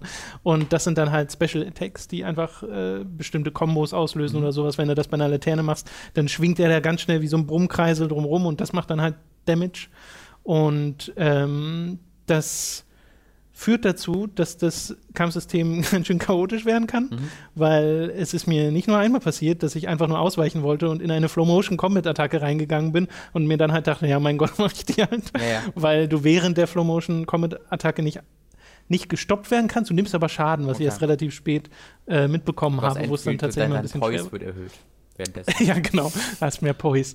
Und äh, das führt dazu, dass du dann zusätzlich zu den Fähigkeiten, die du bekommst, und das sind ja hier auch wieder ziemlich viele verschiedene äh, Nahkampf- und Fernkampfangriffe und äh, Magie, äh, die auch entsprechend spektakulär sein kann, gerade wenn du die so sperrfeuerartig nacheinander alle auslöst und dann noch die Flow-Motion-Dinger dazwischen hast, dann sieht das sehr chaotisch aus, aber es gibt dir auch ein Machtgefühl. Das macht Dream Drop Distance ziemlich gut, dass du dich wirklich mächtig fühlst im Kampf gegen so eine Horde an Dream Eatern heißen die hier. Also es, die Gegner heißen auch immer anders in den verschiedenen äh, Kingdom Hearts Spielen. Hier sind es halt Dream Eater, weil du nämlich auch in Traumversionen der verschiedenen Welten unterwegs bist. Äh, und ich glaube, Dream Drop I'm- Distance I'm still in a snake, Dream und ich glaube, bei Dream Drop Distance würde es mir von allen Kingdom Hearts Teilen bisher am schwersten fallen, die Story zusammenzufassen. Echt? Weil- ja, ein also- 20-Stunden-Spiel. Also es ist ähm, Ist- ist du, es ist, ist ein Sequel. Eigentlich Okay. ist das hier Kingdom Hearts 4, nachdem Birth by Sleep schon Kingdom Hearts 3 war. Achso, ich dachte, ich dachte, Birth by Sleep wäre ein Prequel gewesen. Ja, ist es ja auch, aber du hättest es trotzdem 3 nennen können, weil es Okay. einfach so wichtig ist für Ich- die Geschichte. Ich meine jetzt vor allem chronologisch, also ist das jetzt das. also chronologisch, ja, genau. Es setzt nach Kingdom Hearts 2 an. Okay. Und dann ist es ja wirklich Metal Gear Solid. Ja, ja, es ist weird. Und ist auch gar nicht so unwichtig, was da passiert. Ja. Aber äh, es kommt halt jetzt noch diese Traumebene hinzu, wo Sachen nicht wirklich, also für Sora und Rico passieren, was die Helden sind im Spiel, die zwei spielbaren Charaktere, die man nacheinander spielt, äh, beziehungsweise abwechselnd. Und da, da passieren Sachen für sie, die aber für ihre Außenwelt nicht passieren, aber irgendwann dann doch. Und äh, Zeitreise kommt noch als Element oh, dazu. oh, Und Jesus. äh, da denke ich mir, Oh, also wenn no. Kingdom Hearts 1 nicht gebraucht hat, dann oh, ist ich es bin sehr angetan. Zeitreise. Oh boy. äh, Die weil, geben sich da bestimmt genauso viel Mühe wie Quantum das logisch zu erklären, oder? Äh, nun. also es nimmt kein so riesiges Element ein, soll ich Ja. jetzt dazu sagen. Ja, es ja. ist vor allem für einen Charakter tatsächlich wichtig, äh, was da zeitreisetechnisch passiert, äh, für einen bestimmten Setup eines Plans, was dann auch direkt in Kingdom Hearts 3 reinführen Oh, ich bin wird. so interessiert. So Also- ein, hört sich nach so einem Clusterfuck an. äh, ist es auch, aber trotzdem macht es Spaß. Also ich ja, ich meine es auch nicht negativ. Genau, es, ist, es erinnert mich wirklich sehr an Metal Gear Solid in der Art und Weise, wie es seine Geschichte erzählt. Vorsicht. nämlich super konfus an manchen Stellen, dass es dir Sachen entgegenwirft, ohne dass du die jetzt sofort verstehen oder nachvollziehen können sollst. Aber im Großen und Ganzen soll es halt ein ganzes Bild ergeben. Und das tut's größtenteils auch. Was ich nur ein bisschen schade finde, ist, dass die verschiedenen Regeln dieser Welt sehr ähm, undefiniert Okay. bleiben. Also wie genau das mit der Zeitreise jetzt geht, wie genau das mit den Träumen jetzt funktioniert, wie genau es äh, mit digitalisierten Welten passiert, weil in, Entschuldigung? in Kingdom Hearts äh, Coded, Recoded, Oh äh, den, das liegt ja als Filmversion ähm, der letzten HD Collection Teil bei. Äh, genau, das habe ich mir angesehen. Das ist total banal von seiner Insgesamtgeschichte her, kann man eigentlich überspringen. Aber äh, dort geht es halt um einen, das, das Buch von, äh, äh, das Journal sozusagen, was Jiminy Cricket geschrieben hat von Ja. Kingdom Hearts 1 und 2. Das von 1 äh, ist quasi korrumpiert Schon. worden und wird dann digitalisiert von Mickey und What? in, in, Wow, Moment, dieser, stopp. Hat- hat- ja, hat der hat einen Mouse einen Computer. Computer? Ja, ja. Äh, der hat einen Computer in seinem boy. Schloss. Einen riesigen Computer. Und da sind dann Bugs drin. Und diese Bugs muss dann der digitale Sora quasi in den verschiedenen Welten beseitigen. Aber da passieren dann auch noch ein paar Sachen, die tatsächlich später wieder relevant werden, wo du dann plötzlich auch digitale Versionen von Charakteren hast, die in normalen Versionen von Charakteren drinstecken. Und das ist halt alles super ineinander verwoben. Äh, es ist ein riesiges, riesiges Puzzle, diese, diese Story. Äh, wie gesagt, ich habe da trotzdem Spaß dran. Mhm. Auch wenn ich weiß, dass es nicht wirklich gut, das so aufzubauen, weil so macht man halt keine Geschichte, der man gut folgen kann. äh, und in der Hinsicht ist Metal Gear Solid auch tatsächlich besser. Aha. Und Metal Gear Solid ist halt schon konfus, wenn du es zum ersten Mal spielst, alle hintereinander. Ich frage Metal Gear Solid ja. hat halt den Vorteil, es spielt in der realen Welt an einer, Naja. ähm, ja, naja, aber schon, weiß, was du äh, aber dadurch sind viele Regeln einfach schon vordefiniert. Und das Ja. hast du bei Kingdom Hearts halt nicht. Ja. Und das ist das, was mich am ehesten, was mir am ehesten so ein bisschen aufstößt. Also man Äh, muss natürlich auch sagen, dass Kingdom Hearts ähm, äh, ein bisschen freier agieren kann, weil es Genau. halt nicht unbedingt um atomare Zerstörung geht, sondern halt um Mickey Mouse und Donald Duck, Genau. die irgendwie Bücher Wobei digitalisieren. natürlich, äh, das weiß man ja auch inzwischen, ne, es hat sich ja immer mehr konzentriert auf die Geschichte um Sora Ja, und ja. Rico und um die Organisation und weniger um die Disney-Geschichten, weil Disney halt nicht so viele Freiheiten gibt. Klar. Und sie dann halt, also Tetsuya Nomura halt gesagt hat, dann Ja. geht's halt um Ne, meine ist Charaktere. Halt ein Fantasy-Setting, mit dem du Klar, romantieren kannst, wie du willst, Genau. aber wenn du dann so, so, so, wie gesagt, so, so atomare Zerstörung ist ja nochmal ein anderes, anderes. Thema, wo man ein bisschen anders rangehen muss. Ich möchte noch was zur Struktur von Dream Drop Distance sagen, denn du hast insgesamt, sind es glaube ich sieben Welten, die deutlich involvierter sind als jetzt zuletzt in Birth by Sleep. Das heißt, die gehen deutlich länger und äh, sind äh, generell ist ein viel, viel hübscheres Spiel als äh, Birth by Sleep. Also es sieht wirklich, wirklich toll aus. Äh, läuft auch mit 60 Frames die Sekunde. Das allein in dem Spiel rumzulaufen macht schon Spaß, weil sich das so gut und richtig anfühlt. Und das ist im Vergleich zu Kingdom Hearts 1 der Wahnsinn, wenn man da nochmal diesen Schritt äh, zurück macht. Sprung. Aber äh, es ist so aufgebaut, dass du halt Sora spielst und Rico spielst. Und das sind Charaktere, die du unabhängig voneinander aufbaust. Und die gehen beide jeweils durch diese Welten. Die, das heißt, du machst jede Welt quasi zweimal, aber dieses Mal ist es wirklich so, dass sie sich so ziemlich komplett unterscheiden. Du hast vielleicht mal zwei Gebiete, die du nochmal begehst, aber spielerisch ist das was ganz anderes. Also da aus der Sicht hat es mich nicht gestört. Was ich allerdings nicht so ganz verstanden habe, ist die Drop-Mechanik, weil du nämlich einen Timer hast für jeden Charakter. Sora Ah, spielst richtig, du das ich gehört, und dann ja. geht halt Zeit runter und wenn die alle ist und du bei einem Bossgegner steckst, dann wird der Charakter halt gedroppt und du spielst den nächsten weiter, wo du ihn aufgehört hast.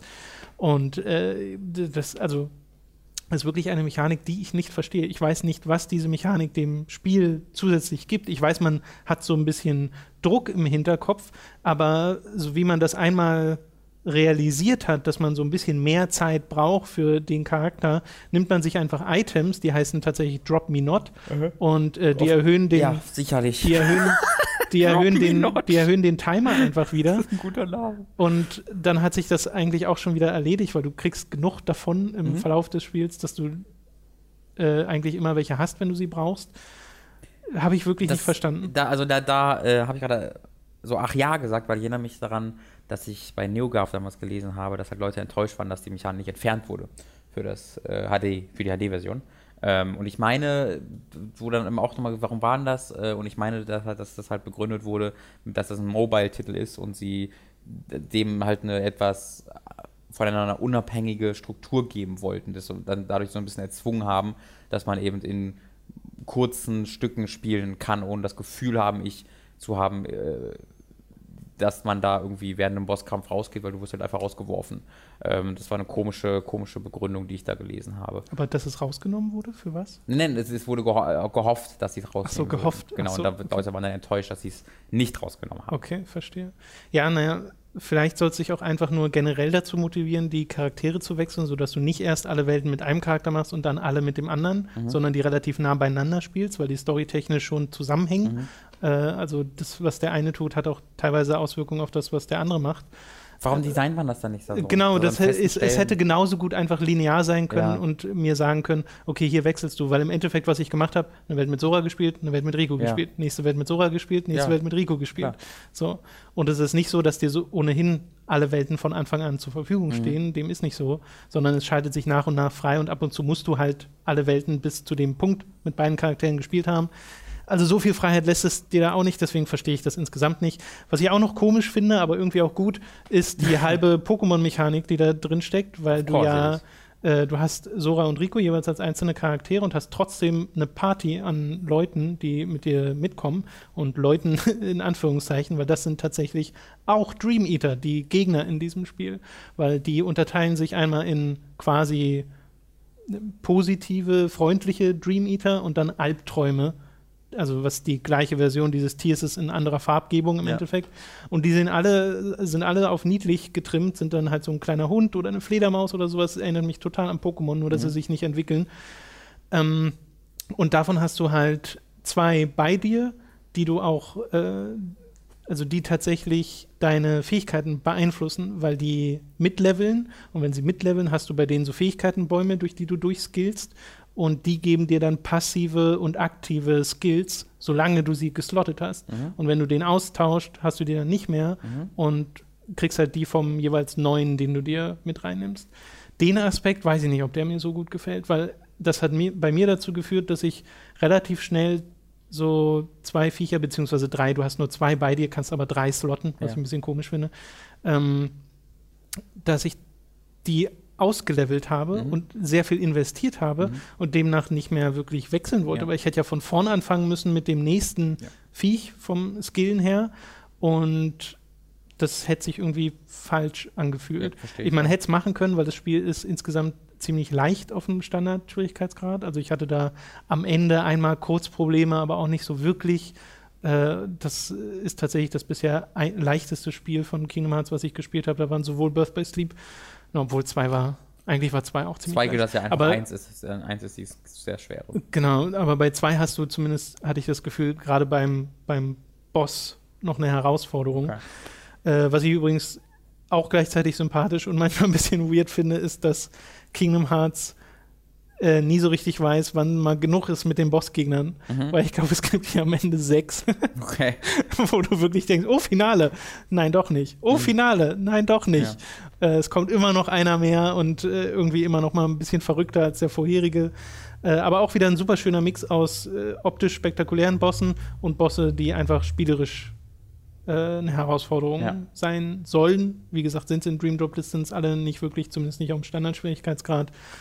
Ähm, ja, aber insgesamt tatsächlich ziemlich zufrieden damit. Ich glaube, als Fazit hat mir insgesamt das Kampfsystem von Birth by Sleep dann doch mehr gegeben, mhm. weil es einfach taktischer war und ich hatte mehr Kontrolle. Es war nicht so chaotisch. Dafür mag ich halt das Machtgefühl von Dream Drop Distance sehr gern und äh, einfach das Spektakel. Ja. Ist einfach ein super anzusehendes Spiel. Also wirklich, ich freue mich darauf, die PS4-Version zu spielen davon. Wirklich. Ja, war ja bei Timmy jetzt auch die PS4-Version, weil wie gesagt, das ja, war jetzt. Also ich meine jetzt von den, von den alten. Genau, von den alten, ja. ja. Äh, Gibt es zu Dream Drop Distance noch was zu sagen? Ich glaube nicht, beziehungsweise bestimmt, aber äh, es soll erstmal reichen, hat mir sehr viel Spaß gemacht. Und danach habe ich Unchained, äh, Kingdom Hearts Key Unchained geschaut. Da liegt äh, ein Film bei der 2.8 Edition, der geht tatsächlich nur eine Stunde, mhm. was äh, der kürzeste Film ist, aber dafür ist er mit der Unreal Engine 4 und der Grafik von Kingdom Hearts 3 gemacht. War das nicht irgendwie ein Browser oder ein Handyspiel, das sie dann komplett neu in einem in das, dieser Engine als Film nachgebaut haben oder so? Ja, so halb. Also Kingdom Hearts Sorry übrigens, falls das im Hintergrund die ganze Zeit so basslastig ist. Hier ist irgendein Motorrad, das ja, ich hier. Ich weiß nicht, ob man das hört. Aber ja, äh, kann, wenn, wenn dann wisst ihr Bescheid. Äh, Kingdom Hearts Key ist ein Mobile-Spiel für Android und iOS. Und ist halt so eine, so aus der 2D-Perspektive mit so einer Comic-Grafik spielst du da eine Vor-Vor-Vor-Vor-Geschichte. Also spielt tatsächlich noch vor Birth by Sleep, ja. was da passiert.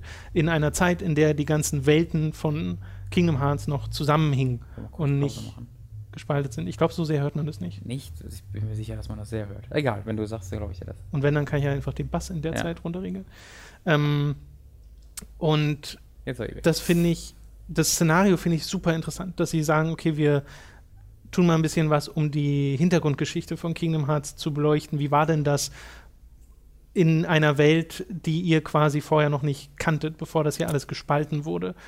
Und in Kingdom Hearts Unchained, dem Film, erzählen sie noch mal Sachen, die nicht unbedingt in dem Originalspiel, dem Original-Handyspiel passierten. Was, ist es so, ein ganz, ist so ein Smartphone-App gewesen oder so ein ganz altes Handyspiel? Nee, nee, es ist tatsächlich also relativ okay. neu. Ich habe das okay. gestern mir tatsächlich mal runtergeladen, ah, aber genau, noch, nicht, relativ neu, ja, noch nicht gespielt. Genau, das ist noch gar nicht so alt. Ja.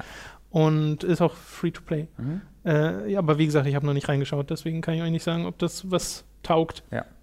Ähm, aber die Story dieses einstündigen Films fand ich tatsächlich ziemlich interessant. Das konzentriert sich sehr auf so eine Handvoll Charaktere, die um einen Meister herum agieren, der so aussieht wie einer von Organization 13, also auch so ein schwarzer Kuttenträger, mhm. aber der charakterlich überhaupt nicht da reinpasst. Der ist so ein totaler Scherzkeks. Gleichzeitig der Meister, auf den alle hören und dessen Lehren alle ja, folgen und der außerdem die Prophezeiung, also ein Buch hat, äh, wo die Prophezeiung drinsteht, wo alles drinsteht, was im Endeffekt in Birth by Sleep mhm. äh, oder beziehungsweise noch vor Birth by Sleep passiert ist mit dem Keyblade-Krieg.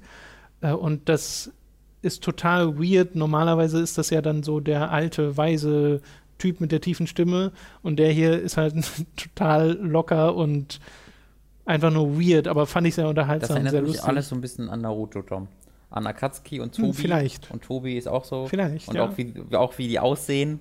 So Generation 13 und dann, äh, nicht Generation, sondern Organization und Akatsuki. Das erinnert mich sehr voneinander. Äh, das war sehr hübsch, ist sehr dialoglastig. Also es gibt irgendwie eine Action-Szene mhm. und äh, du hast halt das Gefühl, du guckst nur die Hälfte eines Films, weil irgendwann hört es dann halt einfach auf. Okay.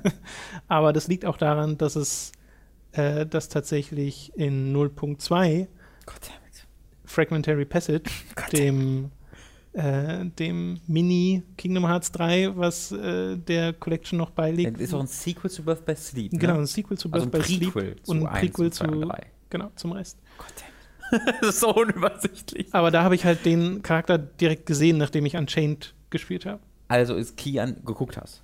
Geguckt. Also ja. ist Key Unchained auch ein Prequel. Ja, sogar noch weit vorher. Er, okay. Weil, wie gesagt, das ist noch bevor die Welt, bevor dem Keyblade-Krieg und so, also vor allem okay. tatsächlich. Und ich habe nur eine halbe Stunde in 0.2 reingeschaut, deswegen sage ich da jetzt noch nicht so viel zu, außer vielleicht aus technischer Sicht. Äh, es ist super hübsch. Also das war ja zu erwarten, dass das, aber, aber der Schritt ist einfach so geil, den ich gemacht mhm. habe von Dream Distance, was ich auch finde, ist ein sehr hübsches Spiel, aber ich habe mich so gewöhnt an diese äh, hochskalierte Last-Gen-Optik mhm. sozusagen, äh, die ja den Vorteil hat, in 60 Frames die Sekunde die ganze Zeit zu laufen. Und Kingdom Hearts 0.2 ist jetzt aktuelle State-of-the-Art-Optik. Sieht super gut aus, aber läuft halt mit 20 Frames die Sekunde. Okay. Und das ist ein bisschen schade. Mhm. Also da hoffe ich einfach, das liegt daran, dass das noch eine noch eine frühe Version ist oder so. Naja, aber es ist ein fertiges Spiel. Es ist ein fertiges Spiel. Wurde, also ne? hier kann man nicht so ganz sagen wie bei Episode of Sky von Final Fantasy, wobei das wurde auch mit dem Spiel verkauft. Mm, Fällt also ich finde Ground Zeroes ist da der bessere Vergleich und das war ja dann auch. Stimmt, Ground Zeroes ja. ist eigentlich ein, ein guter Vergleich. Äh, also ich hoffe, hoffe, hoffe, dass das nicht ein Omen ist für die Framerate von Kingdom Hearts 3, weil das auf lange Sicht so zu spielen ist, glaube ich, ein bisschen anstrengend. Naja, du kannst es dir ja auch die 3.5-Version auf der PS5, äh, 3.5 ja, wahrscheinlich. Fragmentary PS, Zero Passage of the PS4 Sequel Pro. Non-Happening Key. 60 FPS. Steckt auch mit einem Titel irgendwo. 60 FPS. ja, In römischen Zahlen. ja. Oh Gott. Äh, das heißt, da werde ich dann nächste Woche noch drüber reden, weil das werde ich heute Abend spielen. Und da freue ich mich auch schon drauf, weil wie gesagt, ja, diese. Entschuldigung, mir fällt gerade auf. Nee, doch nicht. Ich hatte gerade meine römischen Zahlen falsch. Schon gut. Okay, diese gesagt. erste halbe Stunde hat mir direkt wieder Spaß gemacht. Spielt sich eher so wie Kingdom Hearts 2, was ich auch total interessant finde, dass sie das Menü wieder mit einem mit einer Attack-Option haben, ja. wo du nicht einen dedizierten Angriffsknopf hast. Oh, weird. Äh, was aber nicht so viel macht, weil du deine deine Skills auf einen Shortcut legst. Das heißt, du drückst im Endeffekt einfach nur X für einen Angriff wie in den bisherigen Spielen ja. und hältst dann L1 gedrückt, um Shortcuts mit den Face-Buttons zu okay. machen. Äh, ja, hat sich total gut gesteuert. Das Aber sehen wir vielleicht auch noch mal später in einem Stream. Äh, maybe. Okay, das soll es gewesen sein zu Kingdom Hearts. Ich weiß ziemlich viel Kingdom Hearts in den letzten Wochen, aber wenn ich jetzt 0.2 gespielt habe, bin ich durch mhm. mit dem, was ich spielen wollte von Kingdom nie wieder Hearts. Kingdom Hearts behuckt. Bis zu Kingdom Hearts 3, also ja, oder vor, eventuell nie wieder. Vielleicht auch vorher. oder genau, wenn, wenn äh, ein gewisser Herr Schweiger tatsächlich mal äh, die Spiele spielt. Es gibt ja noch das Tagebuch zu 1, das ich noch fertig machen muss. Oh ja. Skip it. Da gab es letztens einen gut, einen positiven Kommentar dazu. Da hat man geschrieben, boah, das stimmt ja. ja, ja. Manche Leute erkennen die Weisheit in diesen Worten. Ich empfehle an der Stelle ein Video sogar. von Speckobst dazu. Der hat ein Ich Video empfehle gemacht, wo er, nicht da, von wo er darauf eingeht. Du hast es noch nicht mal gesehen. Ja, richtig. Ja. Meins war schon besser. Nee.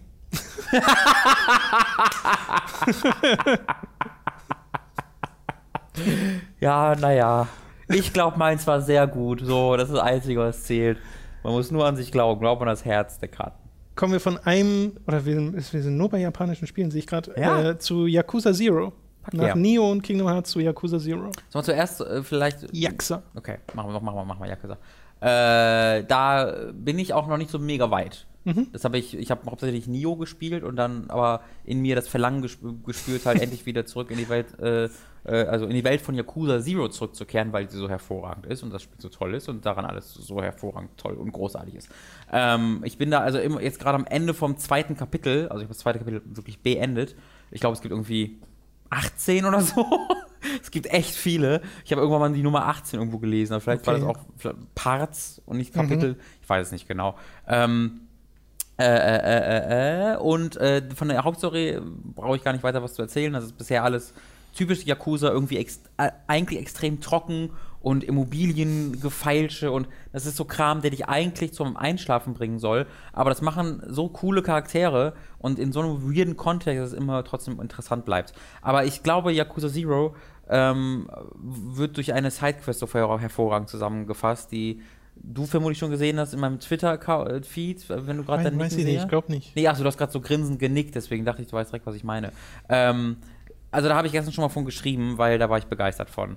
Und zwar funktioniert dieses Spiel dann halt so, sobald du mal von dem ersten anderthalb Kapitel damit fertig bist, dann öffnet sich das Spiel halt so ein bisschen und du rennst einfach durch diese, durch dieses Stadtteil Kamurocho und äh, das war jetzt falsch ausgesprochen bestimmt, das tut mir leid, ähm, rennst halt durch diesen Stadtteil und musst dort deine Aufgaben erledigen. Und beim Erkunden dieser Stadt einfach triffst du halt ständig Leute und bekommst ständig Sidequists entgegengeworfen und andere Ereignisse und Zufallskämpfe und du hast immer was zu tun.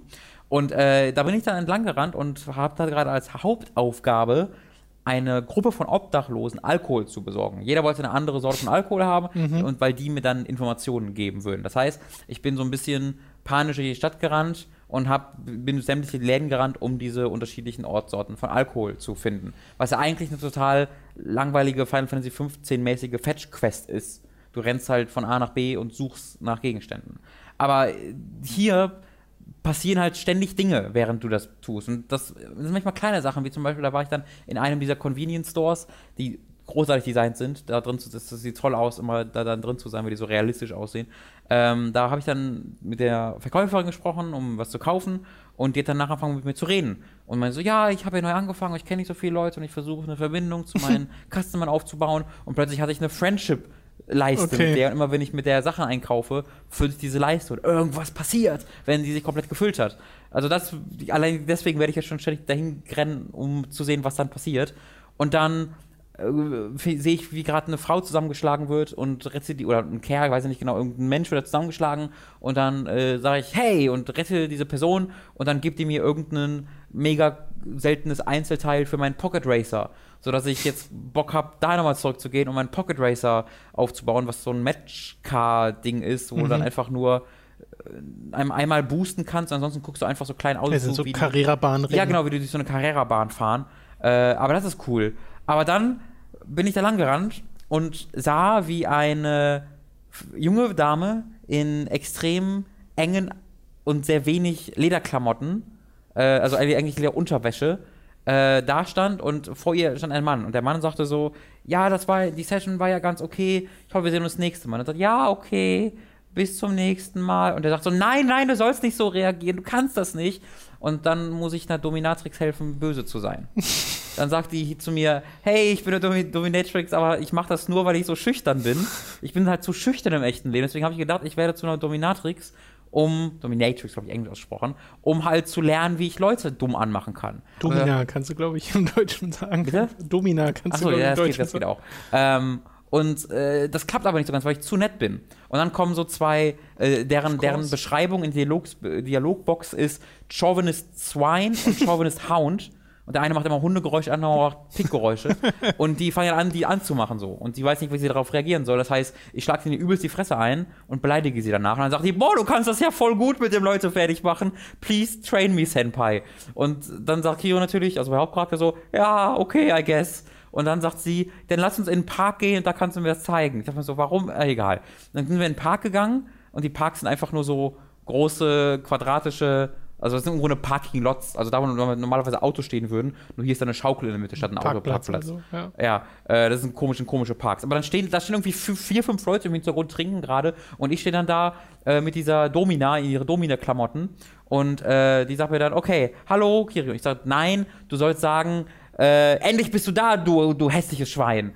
Und dann sagt ihr das zu mir und Christian so, okay, okay, das ist mega weird, aber das machst du gut. Und dann fragt sie mich, okay, und was magst du gern? Und dann kannst du in der Dialogbox auswählen, ob du sagen kannst, ich möchte, dass du mich auswippst, ich möchte, dass du mit deinen Heels auf meinem Rücken entlang läufst oder ich möchte, dass du mich übelst beleidigst. Und allein diese Dialogbox habe ich schon sehr gut gefunden. Und dann machst du das ein bisschen, und sagst so, ah, okay, ich lerne es plötzlich. Und dann kommen drei Kinder vor rechts ins Bild gelaufen und sagen so, ey, was macht ihr da? ähm, und Und dann steht da eine Dialogbox in Klammern, was halt immer das ist, was sich, was sich Kiryu denkt. Ja. Und Kiryu denkt sich dann, hm, was würde denn eine Domina zu ihrem, zu ihrem Submissive sagen, wenn, wenn Kinder auf die Szene laufen? Und dann musst du auswählen, was dann die richtige Auswahl ist. Und dann die richtige Auswahl, wer ist, was die Domina dann sagen sollte, ist, ich habe dir Publikum mitgebracht, damit dir das noch unangenehmer ist, du Schwein. Und dann kannst du den Kind, die Kinder denken sich so, was, was, what's happening? Und original in der Sekunde denkt sich Kiryu, der Hauptcharakter, das ist Zitat, what am I doing with my life? Und dann bildest du sie aus und die Kinder gehen so ein bisschen verstört dann weg. Und dann sagt sie, danke für die Hilfe, komm mal mit in, mein, in meinen Sexkeller. Du kannst jetzt zugucken, wie das, wie, wie das klappt. Und dann kommt der Customer, den du am Anfang siehst, kommt wieder und sagt so, oh, du bist mein Lieblingsdomina, ich hoffe, du kannst das jetzt richtig. Und dann sagt sie, halt die Fresse, du Schwein. Und dann fängt er an zu oinken und geht auf die Knie und macht oink, oink, ich liebe es. Und wenn währenddessen steht so Kyrie hinten am Schrank so, das ist richtig gut, das ist richtig gut. Äh, und dann macht er aber zu viel Krach und mhm. dann wird er entdeckt, aber dann kann ja die Domina das, was du wie den Kindern ja. vorher gelernt hast, dann sagt sie, ja, ich habe dir Publikum mitgebracht, du dreckiges Schwein. Dann macht sie oink und dann kommt der Typ mega und dann habe ich die Sidequest erfüllt und irgendwie einen Gürtel bekommen dafür, der Schaden ablockt. Der war irgendwie mit Pelz. So. Und da dachte ich mir, Yakuza Zero, dieses Side, weißt du, andere Spiele sagen dann, hol mir fünf Blumen. Und dann ist das eine Sidequest. Und hier ist einfach das eine Sidequest, wie du einer Domina vor drei Kindern erklärst, wie sie. Auch nicht in welcher anderen Spielreihe man richtige Domina ist. so etwas machen kann. Das ist so kurz vorher wollen würde. Erinnerst du dich im, im, im äh, Livestream habe ich dir eine den Start einer Sidequest gezeigt, in dem mich ein junger Mann gebeten hat, oh. äh, seine, seine Freundin äh, zu herausfinden, was sie macht, weil er hat Geld in ihrer Handtasche gefunden und vermutet, dass sie, dass sie als Prostituierte arbeitet. Und Kind denkt sich so, Jesus Christ, du betreibst ja voll. Und dann gehst du zu hin und die verkauft ihre Unterwäsche. Ihre getragene Unterwäsche verkauft sie, aber das will sie eigentlich gar nicht. Sie ist in einem getragenen Unterwäschering von einer Mitschülerin gelandet und traut sich nicht da rauszugehen, weil sonst gemobbt wird. Und dann musst du zu der Mitschülerin gehen und sie davon überzeugen, dass sie aufhört, die ihre Mitschüler dazu zu zwingen, ihre getragene Unterwäsche zu verkaufen. Das ist alles so toll, Tom. Das ist alles so toll. Und es sind nur die Ist aber klar, du zeichnest gerade ein sehr bestimmtes Bild. Das ist aber auch das richtige Zero. Bild, muss man leider sagen. Äh, nicht leider, sondern zum Glück. Und du musst dir vorstellen, dieses, dieses, dieses Sidequest in, in dem Kontext eines übelst ernsten äh, Mafia-Eposes rund um Immobilienspekulation und Mieter, die rausgeschmissen werden und oh, Gentrifizierung, das ist alles hervorragend. Und dann hast du zusätzlich noch ein total tolles Beat'em-up-System mit großartigen Kombos und Finishing-Moves. Du hast eine ganz, ganz viele verschiedene, ähm, wie soll ich sagen, Progress-Systeme, das also Leveling-System, das einmal einfach so ein Ability-Tree, wo du Geld verdienen kannst und den dann damit auffüllst. Du bekommst aber auch für alles, was du machst, sei es nur mit Leuten reden oder tanzen oder Karaoke singen, weil du das ja auch alles machen kannst im Spiel, bekommst du immer Completion Points. Und mit diesen Completion Points kannst du an einen Schrein gehen, der in dieser Stadt rumsteht, und hast dann, kannst du da dann noch neue Skills freischalten. Okay. Äh, du lernst neue Kombos und Finishing Moves von einem alten, betrunkenen Typen, der einfach gut im Kombos und Finishing Moves machen ist, der aber auch gleichzeitig seine Schulden nicht bezahlt, deswegen von Assassinen verfolgt wird. Und das ist großartig, weil das wiederum bietet Kontext dafür, dass du zu diesem Typen gehst und du lernst eine Combo und immer wenn du von dem irgendwie ein Combo oder eine Finishing Moves lernst, kommt neue Assassine und du kannst dann an diesem Assassinen deine neue Combo auswählen und der rennt dann weg. Und das ist, finde ich, eine tolle Kontextualisierung für diese, dieses Upgrade-System. Und das Spiel ist voll mit diesem Kram und ich liebe es und es ist toll. Ich liebe Yakuza. So. Das ist dein drittes Yakuza, oder? Das ist man, ich, ich habe Yakuza 3 und 4 vorher gespielt. Genau. Ich wollte auch 5 vorher spielen, aber äh, muss man ja nicht. Deswegen ähm, spiele ich jetzt zuerst Zero. Genau. Ich freue mich dann auf 5 zu spielen und dann hoffentlich rechtzeitig fertig zu sein für Kiwami, was der das Remake vom ersten Teil Mhm. ist, was auch dieses Jahr rauskommt im Westen. Ähm, weil dann fehlt mir nur noch zwei, was ich halt nie gespielt habe und damit kann ich mich dann auch durchaus abfinden. Dann kommt ja schon 6 nächstes Jahr bei uns raus. Ja. Ist Eigentlich- immer krasse Verzögerung zwischen Japan und äh, West-Release, aber Ja. Ist halt immerhin kommt's. Das ist, das ist ja ein jährliches Ding. Es erscheint ja jedes Jahr mindestens ein Yakuza, manchmal Mhm. auch mehrere. Ähm, und das ist im Grunde das japanische Call of Duty. Aber das macht dieses Konzept so viel sympathischer. Auf, also es, es, es, es setzt dieses Konzept so viel auf so viel sympathischere Art und Weise um. Und das ist halt wirklich faszinierend, weil es halt immer die exakt gleiche Spielwelt nutzt, oftmals die gleichen Charaktere, gleiche Struktur, gleiche Mechaniken, aber irgendwie wird das nicht langweilig. Mhm. Finde ich, finde ich faszinierend. Weil es halt eigen ist. Also es gibt halt nichts, was so ist wie Yakuza. Stimmt. Es ist, ja, Shenmue ist das ähnlichste, Während aber es es ist auch vieles gibt, was so ist wie Call of Duty. So. Guter Punkt. Yep. Okay, dann rede ich doch noch ganz kurz zumindest, weil ich es auch nur ein bisschen gespielt habe, über Fire Emblem Heroes, äh, das ich auf dem, auf dem Smartphone gespielt habe. Und das so ziemlich genau das ist, was ich erwartet habe, nämlich so ein bisschen Fire Emblem Light. Mhm. Weil halt die Karten kleiner sind und dementsprechend nicht so komplex sind. Und äh, du halt diese verschiedensten Helden hast, die du dir dann freispielen kannst mit äh, speziellen Punkten, die man sich dann aber auch kaufen kann, was ich bisher noch nicht für nötig hielt. Ja. Äh, also, wie, aber wie gesagt, ich habe auch wirklich nicht viel davon gespielt. Ich habe da nur mal reingeschaut, irgendwie so vielleicht zwei Stunden insgesamt gezockt. Äh, es hat so ein bisschen, es hat einen Story-Modus, aber die Story ist total egal, Okay. weil es einfach nur eine Entschuldigung ist, ganz viele Helden aus verschiedenen Fire Emblem-Welten miteinander zu kombinieren. Und äh, ja, das ist so ein netter Zeitvertreib, Mhm. äh, weil es halt mega polished wirkt einfach. Also es fühlt sich einfach gut an, Sachen hin und her zu schieben Mhm. auf dem Schlachtfeld, weil es einfach, äh, da steckt ein bisschen Produktionsaufwand hinter. Äh, von daher ist es kein schlechtes Spiel, aber ich denke mir halt die ganze Zeit, äh, ich würde lieber Fire Emblem Fates Das spielen. ist dann Free-to-Play? Genau, es ist Free-to-Play und du holst ja halt diese, diese, ich weiß jetzt nicht genau, wie sie hießen, diese Orbs, mit denen kannst du dann äh, Helden freischalten. Okay.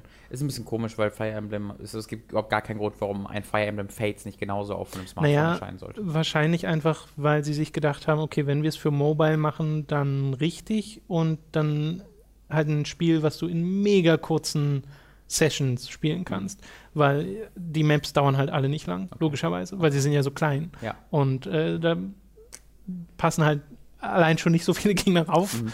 und die Situationen können nicht so mega komplex sein. Äh, auch wenn ich schon gesehen habe, es gibt dann später noch ganz viele Schwierigkeitsgrade und kann noch richtig happig werden. Aber ich frage mich, ob sich das dann äußert im Sinne von, dass es taktisch anspruchsvoll wird oder einfach, dass die Gegner so stark werden, dass du stärkere, höher gelevelte Helden brauchst. Ja. Das weiß ich einfach nicht. Also ich weiß aber für mich so, das ist jetzt so ein Spiel, wenn ich mal an der U-Bahn stehe, werde ich das sicherlich ein bisschen spielen, Äh. so, aber mehr halt nicht. Okay.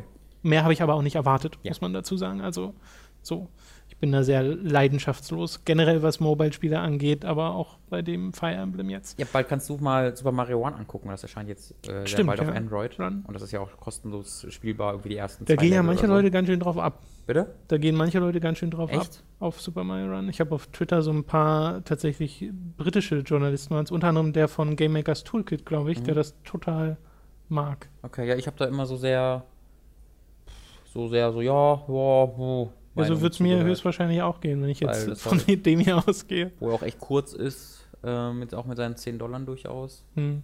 Ähm, und es ist halt so ein Mario, wo du halt nach rechts dann läufst und dann noch Ab und zu springst. Ja. springst, genau. Ja. ja, ich glaube, die sind halt für ganz bestimmte Situationen gemacht, nämlich dieses halt, wenn du in der Bahn stehst und so. Mhm, klar. Deswegen auch alle, das Konzept ist immer, es muss mit einer Hand spielbar sein, äh, vertikal spielbar sein, dass du möglichst nichts Ja. wechseln musst. Und äh, die meisten Leute hören nebenbei halt Podcasts, das heißt, Ton ist eigentlich egal. Das funktioniert doch gar nicht. Kann, also, oder liegt jetzt an der App? Weil ich weiß noch, dass, dass das äh, ich so furchtbar fand an Pokémon Go. Ich konnte währenddessen keine, keine App, Äh, keine Musik hören oder sowas. Bei oder mir war, hören. bei meinem Handy war es, glaube ich, so, dass ich das Spiel anwerfen musste und dann erst den Podcast oder Bei was auch immer und dann. Vielleicht ist es auch einfach von, von Betriebssystemen abhängig oder Das, vom das Smartphone. weiß ich wirklich nicht. Ja. Aber auch Fire Emblem Heroes hat halt diesen stummen Modus, der Ja. ist ja in ganz vielen Apps drin. Äh, ja. Also mehr will ich dazu auch gar nicht sagen. Ja. Ist halt, ist halt so ein Mobile Fire Emblem, so ziemlich genau das, was ich mir drunter erwartet habe. Du hast noch äh, Dead Rising 4 gespielt, sehe ich das richtig? Genau, nicht so viel. Deswegen äh, halte ich mich da sehr kurz. Ähm, da werde ich jetzt vor dem Stream am Donnerstag äh, nochmal ein bisschen Zeit rein investieren, äh, weil ich das dann zeigen müsste, möchte. Denn das Spiel wurde ab 18 Jahren freigegeben äh, von der USK und ist das erste Dead Rising, was offiziell jetzt in Deutschland erschienen, was echt überraschend ist. Also da hat Capcom äh, oder Microsoft scheint es gemacht zu haben, ähm, wirklich anscheinend echt ein bisschen Arbeit investiert, zu sagen, nein, wir wollen das veröffentlichen. Denn ähm, das Ding hat tatsächlich eine äh, in, nach erster Instanz, glaube ich, ist, wenn ich das richtig verstanden habe, hat er zunächst keine Freigabe bekommen. Dann nach erster Instanz, also es gab einen Widerspruch von Microsoft dann äh, und dann hat es eine Freigabe bekommen. Äh, und dann, da bin ich mir nicht so ganz sicher, ob das, ob das so war, aber dann auf jeden Fall, das, da bin ich mir sicher, dann hat äh, ein Bundesland dagegen ähm, äh, Einspruch erhoben. Die, die haben quasi gesagt, wir möchten nicht, dass das eine Freigabe bekommt, das ist äh, jugendgefährdend. Und deswegen gab es dann nochmal eine Prüfung, eine zweite Prü- Prüfung oder eine dritte Prüfung, wo äh, dann aber schlussendlich doch trotzdem nochmal entschieden wurde, nein, äh, das äh, wird äh, nicht indiziert, beziehungsweise das, dem wird keine Freigabe verweigert, sondern das bekommt eine, äh, eine, eine Freigabe ab 18. Die Indizierung macht ja eine andere Stelle, nämlich die BPJM, ähm, wenn es keine Freigabe bekommen hätte. Es gibt auch einen Artikel, ich glaube, das ist bei gameswirtschaft.de, ah, ich bin mir nicht so ganz sicher, da schaue ich nochmal, ich poste das nochmal auf Twitter, ähm, wo ein Anwalt, der eben dort für äh, Microsoft bzw. Capcom äh, ja, argumentiert hat, äh, erklärt hat, wie es zu dieser Entscheidung kam und was die Argumentation war. Ähm, nämlich vor allen Dingen, dass es halt schlimmere Spiele gibt, die auch schon ab 18, ab 18 äh, Die freigegeben sind ja. äh, was halt richtig ist und dass halt Dead Rising vor allen Dingen so völlig absurd ist. Also dass es ja nicht, nicht nachvollziehbar und nicht nachahmbar ist, was da gemacht wird. Ähm, was ich interessant fände jetzt, wenn man halt dann nochmal 1, 2, 3 nachschiebt, ob das bei den Spielen anders wäre. Weil nach der Argumentation würde Dead Rising 1 vor allen Dingen immer noch einen sehr schweren Stand haben, weil dort du eben nicht mit äh, irgendwie so riesigen Elektro, nicht riesigen, sondern äh, so Elektro Go-Karts durch Zombies fährst und die elektrisierst und äh, die dann lustig explodieren, sondern da fährst du halt mit einem Rasenmäher dadurch oder mit einer Schere, mit einer riesigen Heckenschere und sowas. Das ist halt alles sehr viel nachvollziehbarere Waffen. Äh, ja, aber habe ich jetzt gespielt eine Weile, ich würde sagen so anderthalb Stunden vielleicht Dead Rising 4 und äh, das gefällt mir alles äh, schon ziemlich, ziemlich gut. Es macht echt Laune, ähm, direkt zu sehen, was für absurde Waffenkombinationen da vorkommen. Und ich habe, du bist ja wieder in Willamette unterwegs, also der äh, Shopping Mall aus dem ersten Teil. Das verspricht aber ein bisschen mehr, als es dann eigentlich ist, weil die Shopping Mall abgerissen wurde und sie eine neue an dessen Stelle aufgebaut haben. Also sie heißt halt genauso und hat so ein, zwei Sachen, wo ich so Ähnlichkeiten gesehen habe. Ich habe ja noch nicht mal ansatzweise die ganze Map gesehen. Ähm, aber insgesamt ist es eigentlich trotzdem ein komplett anderes Gebiet. Und das gleiche gilt auch für Frank, äh, Frank West, was ich echt enttäuschend finde, weil das ein toller Charakter ist. Der hat so richtig Kultstatus bekommen ähm, mit seinem I Covered War, Wars You Know, dieses total selbstsicher, also völlig fehlgeleitete diese Selbstsicherheit. Äh, der war auch ist so leicht pummelig, so ein bisschen untersetzt gewesen äh, und hatte auch einen sehr ähm, äh, wiedererkennbaren Synchronsprecher. Und er hat jetzt eine neue Stimme und äh, sieht jetzt einfach aus wie, wer ist der Actor von, der Schauspieler von Ash aus Evil Dead? Achso, ähm, Bruce- oh Gott, Campbell. Bruce Campbell. Ja. Er sieht wirklich, er, er ist charakteristisch, äh, charakteristisch exakt äh, äh, Ash und sieht halt aus wie Bruce Campbell. Ähm, es könnte Ash sein. Äh, äh, von all. Und er hat auch so eine, so eine, ähm, so ein, so ein Trainee am Anfang der Story, also er ist halt ja Journalist, Fotograf Mhm. und äh, hat so eine Schülerin, weil er irgendwie Unterricht gibt und das ähm, gibt mir auch so voll den Vibe von der, der neuen Serie Ash vs. Evil Dead, wo es Mhm. irgendwie so ein bisschen ähnlich ist. Ähm, ja, da habe ich mich ganz Zeit voll erinnert dran gefühlt. Es hat halt echt wenig mit Dead Rising 1 zu tun, mit diesem bockschweren, total in Panik äh, versetzenden Rumrennen, wo du nie weißt, was du genau machen sollst und das auch, bist auch ständig in der, also in der Unterzahl natürlich, aber du hast auch nicht die Waffen, die du eigentlich bräuchtest, um gegen diese Horden anzukommen. Und es ist halt wirklich so, so Survival-Horror noch. Und das ist halt das, der komplette Gegensatz jetzt. So, du kommst halt aus der ersten Tür raus, findest sofort einen Katana und baust danach dieses Fahrzeug, was ich gerade erklärt habe, wo du dann einfach Laser, äh, also wo du so Blitze verschießt und alles, was dein Kart berührt, sofort explodiert und bist halt von Anfang an absolut übermächtig.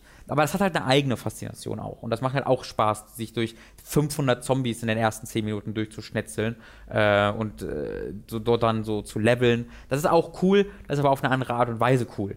Äh, und ich vermisse tatsächlich so ein bisschen das von früher. Es gibt ja auch gar keinen Timer mehr, der ist komplett raus. Es ist jetzt ein ziemlich lineares, äh, linear stimmt nicht, weil du immer noch diese offene Welt hast, aber du hast halt einfach diese Hauptmission, du gehst halt dahin, wann du willst und startest die dann. Und äh, die Survivors, die du rettest, was ja auch seit dem ersten Teil schon eine Mechanik ist, wurde auch äh, auf das so äh, ja, auf das Mindestmaß heruntergekürzt. Auch das war so, da ist er, da ist er erst halt sehr bekannt für, weil du hast halt der Überlebende dort gerettet und dann musstest du die an die Hand nehmen und zu den, ähm, jetzt zum Safe House führen, was halt manchmal echt ein sehr, sehr langer Weg war. Und das waren die dümmsten KI-Kameraden, die es in der Spielwelt jemals gab, sind an, jeden, an allen Ecken hängen geblieben und das war unglaublich frustrierend, gerade weil du ja auch manchmal mehrere gleichzeitig dann durch die Gegend äh, chauffieren musstest. Äh, das war unglaublich frustrierend, aber wenn man, das hätte man besser machen können. Was sie gemacht haben, ist zu entfernen. Weil was du jetzt einfach machst, ist, du siehst einen Survivor und äh, rennst zu dem hin, tötest alle Zombies in dessen Umgebung und dann rennt er automatisch zu seinem Ziel. Also du killst einfach nur noch Zombies in seiner Nähe und Ja. das war's. Und der wirft dir dann eine Waffe entgegen als Belohnung und das war's. Und es ist ein bisschen schade, wie das alles so runtergekürzt wurde. Ich würde mir wünschen, dass sie da sich trauen, mal wieder mehr ähm, ja, zu, zu ihren Ursprüngen zurückzukehren. Ähm, aber ich werde das noch ein bisschen weiterspielen, gucken mal, wo die Story hinführt. Äh, die ist.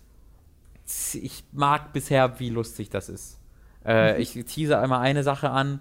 Äh, Frank West musste quasi untertauchen äh, wegen einer Sache, die passiert und äh, taucht dann unter als Lehrer, als der, der lehrt irgendwie Hochzeitsfotografie, äh, soll halt so heruntergekommen wirken und äh, so ein FBI-Agent findet den dann, äh, geht auf dessen äh, Klassenraum zu und dort dran ist ein Namensschild, nämlich Hank East. und da habe ich gesagt, mm, Verstehe. okay. Und dann haben die halt so ein Gespräch und Frank West versucht die ganze Zeit so voll, ja, ja, okay, du hast mich wohl gefunden. Und dann von jetzt auf gleich versucht er dann so ganz schnell aus dem Fenster zu springen, springt dann vors Fenster und stößt sich einfach mega den Kopf da dran.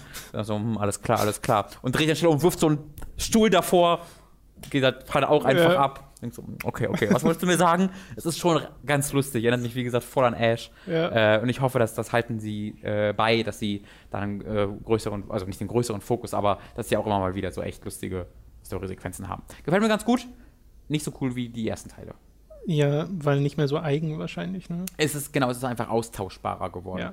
Ja. Äh, ich spiele es übrigens auf dem PC und da läuft es auch äh, mit meiner 79 äh, ziemlich flüssig. Ich habe nicht alles auf Ultra stehen, aber schon auf ziemlich hoch. Sieht okay aus, das Spiel, ist nicht sensationell. Ähm, aber endlich mal Dead Rising in 60 Frames zu spielen, nachdem ja ich die ersten Teile immer auf der 360 und dann der One gespielt habe und diese Framerates waren nie, also die größte Stärke des Spiels. Deswegen ist es ein sehr, sehr tolles neues Erlebnis, das. Okay.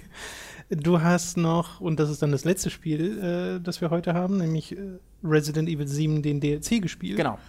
Wie ist der denn? Das ist äh, Band Footage One, heißt äh, das Ding. Ja. Äh, das ist eine Sammlung von drei von einer unabhängigen Modi. Und das habe ich gestern Abend einfach nochmal gespielt, weil ich gerne drüber reden wollte und weil ich da ja mich auch durchaus drauf gefreut habe. Ich habe vorher mal erzählt, dass das ein kostenloser DLC war, das stimmt nicht. Der kostenlose DLC, der kommt noch. Das wird halt so eine Story-Erweiterung äh, tatsächlich. Äh, die kommt, glaube ich, im März oder haben sie erst früher angekündigt? Ich weiß nicht genau. Auf jeden Fall kommt Aber noch die eine- ist dann kostenlos. Genau, es kommt eine Ja. kostenlose Story-Erweiterung noch. Äh, aber das war jetzt äh, äh, Band Footage 1, die kostet äh, 10 Euro einzeln. Äh, ist auch Teil des 30 Euro äh, Season Passes. Es kommt dann am 14. Februar der zweite äh, der zweite Teil von Band Footage, was nochmal drei neue Modi sind. Und am 21. Februar kommen die beiden dann auf Xbox One und PC Mhm. raus, weil das ist jetzt beides nur für PS4 erstmal. Ja. Äh, und dann kommt irgendwann noch später im Jahr eine, noch eine Story-Erweiterung, die auch Geld kostet, die auch Teil des Season Passes ist. Hat Capcom gut vorgeplant, Es ist- es ist- so wie es ist- aussieht. Es ist ziemlich verwirrend auch tatsächlich. Und die, also ich bleibe jetzt erstmal dabei. Die Band Footage 1, die besteht aus einem Modus namens äh, Nightmare, glaube ich. Bin relativ sicher, dass der Nightmare heißt. Klingt Wo- wie ein Schwierigkeitsgrad. äh, ja, aber der, der heißt hier Madhouse, der höchste. äh, ich glaube, dieser, dieser Modus heißt Nightmare, wo du im Grunde einfach, das ist so ein Sur wellenbasierter Ach so, Survival-Modus. okay. Da bist du in dem Keller der Menschen, also ist eine bekannte Umgebung, äh, und dort musst du halt gegen Wellen von Gegnern überleben. Und äh, die haben da auch ein bisschen was drum, drumherum aufgebaut. Du hast dort einen Crafting-Table, wo du deine Waffen aufrüsten kannst und deine Energie aufrüsten kannst und äh, Reload-Geschwindigkeit und sowas. Das ging alles in dieser Form im Hauptspiel nicht. Äh, du kannst dort deine, äh, dein, also die Währung heißt Scrap und du bekommst die nicht, indem du Gegner killst, sondern du hast eine Maschine, die du anwirfst. Und die äh, erzeugt kontinuierlich diese Währung. Und du musst die halt dort abholen, weil wenn die 1000 Scrap hat, erzeugt Okay. die keine mehr. Das heißt, du musst immer wieder dann zurückkehren und die halt holen. Und du findest halt überall in dieser Umgebung neue Maschinen, äh, womit du dann quasi mehr dadurch bekommst, aber musst dann halt ständig, äh, bist halt ständig in Bewegung.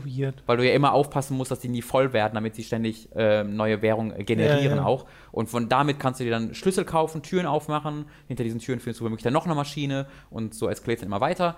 Und ähm, Wie so ein bisschen Wirtschaftselement drin. ja, also drück halt wirklich nur auf den Knopf und dann wird es halt Ja, ich weiß generiert, trotzdem, aber du musst halt managen, wie schnell die fertig werden Das und stimmt, das ja. jeweils abholen. Das stimmt. So ein Cookie-Clicker oder so. Das ist auch ein Vergleich, den man nicht gedacht hat, dass man den macht.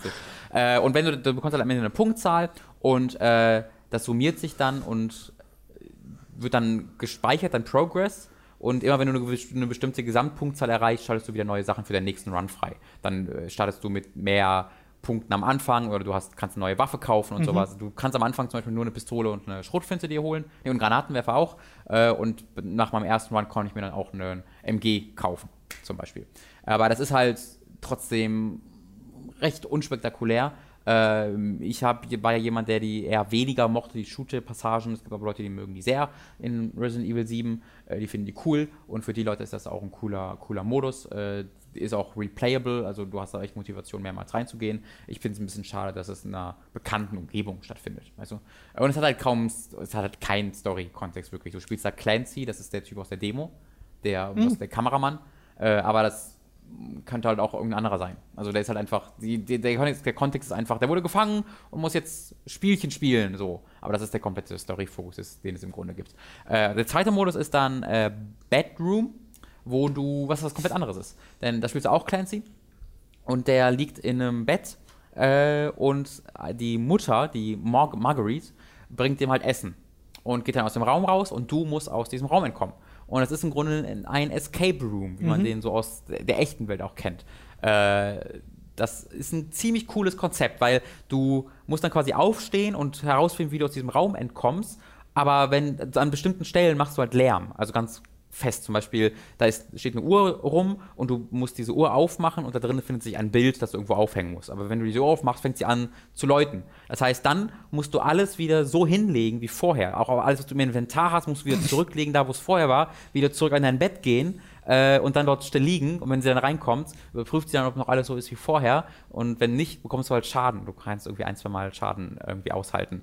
Oder Wie teilweise. bekommt man den Schaden ja, sie, im Kontext? Äh, sie äh, macht ihren Mund auf und rammt dir einen Tausendfüßler ins Gesicht. Sie ist eine Käferlady. Das heißt, Okay. sie entweder Bienen fliegen in deinen Mund oder Würmer oder Okay, so. Oder sie, sie hat mir auch schon einfach mehrere Male auch schon Messer in die Schulter gerammt. War auch ein Ding. Und da konnte ich gar nichts für tatsächlich. Das war weird. Da konnte ich tatsächlich nichts für. Also es gab einmal eine Stelle, wo ich Geräusche gemacht habe und du rennst mit so einer Laterne rum und ich bin ins Bett gegangen, habe vergessen, die Laterne aufzuhängen. So dass ich dann mit der Laterne da saß. Ja. Äh, dachte, was soll das denn? Ist ja was anders. Und dann habe ich tatsächlich gesagt, dann habe ich einen Dialog-Tree bekommen, so, was im Dialogbaum, was im äh, Hauptspiel kein einziges Mal der Fall war. Und konnte dann sagen, äh, Lucas, deren Sohn, hat mich, der war das schuld, der kam in meinen Raum und hat hier Sachen gemacht. Oder ich konnte halt auch sagen, ist nicht meine Schuld oder so, aber das war das Nachvollziehbarste.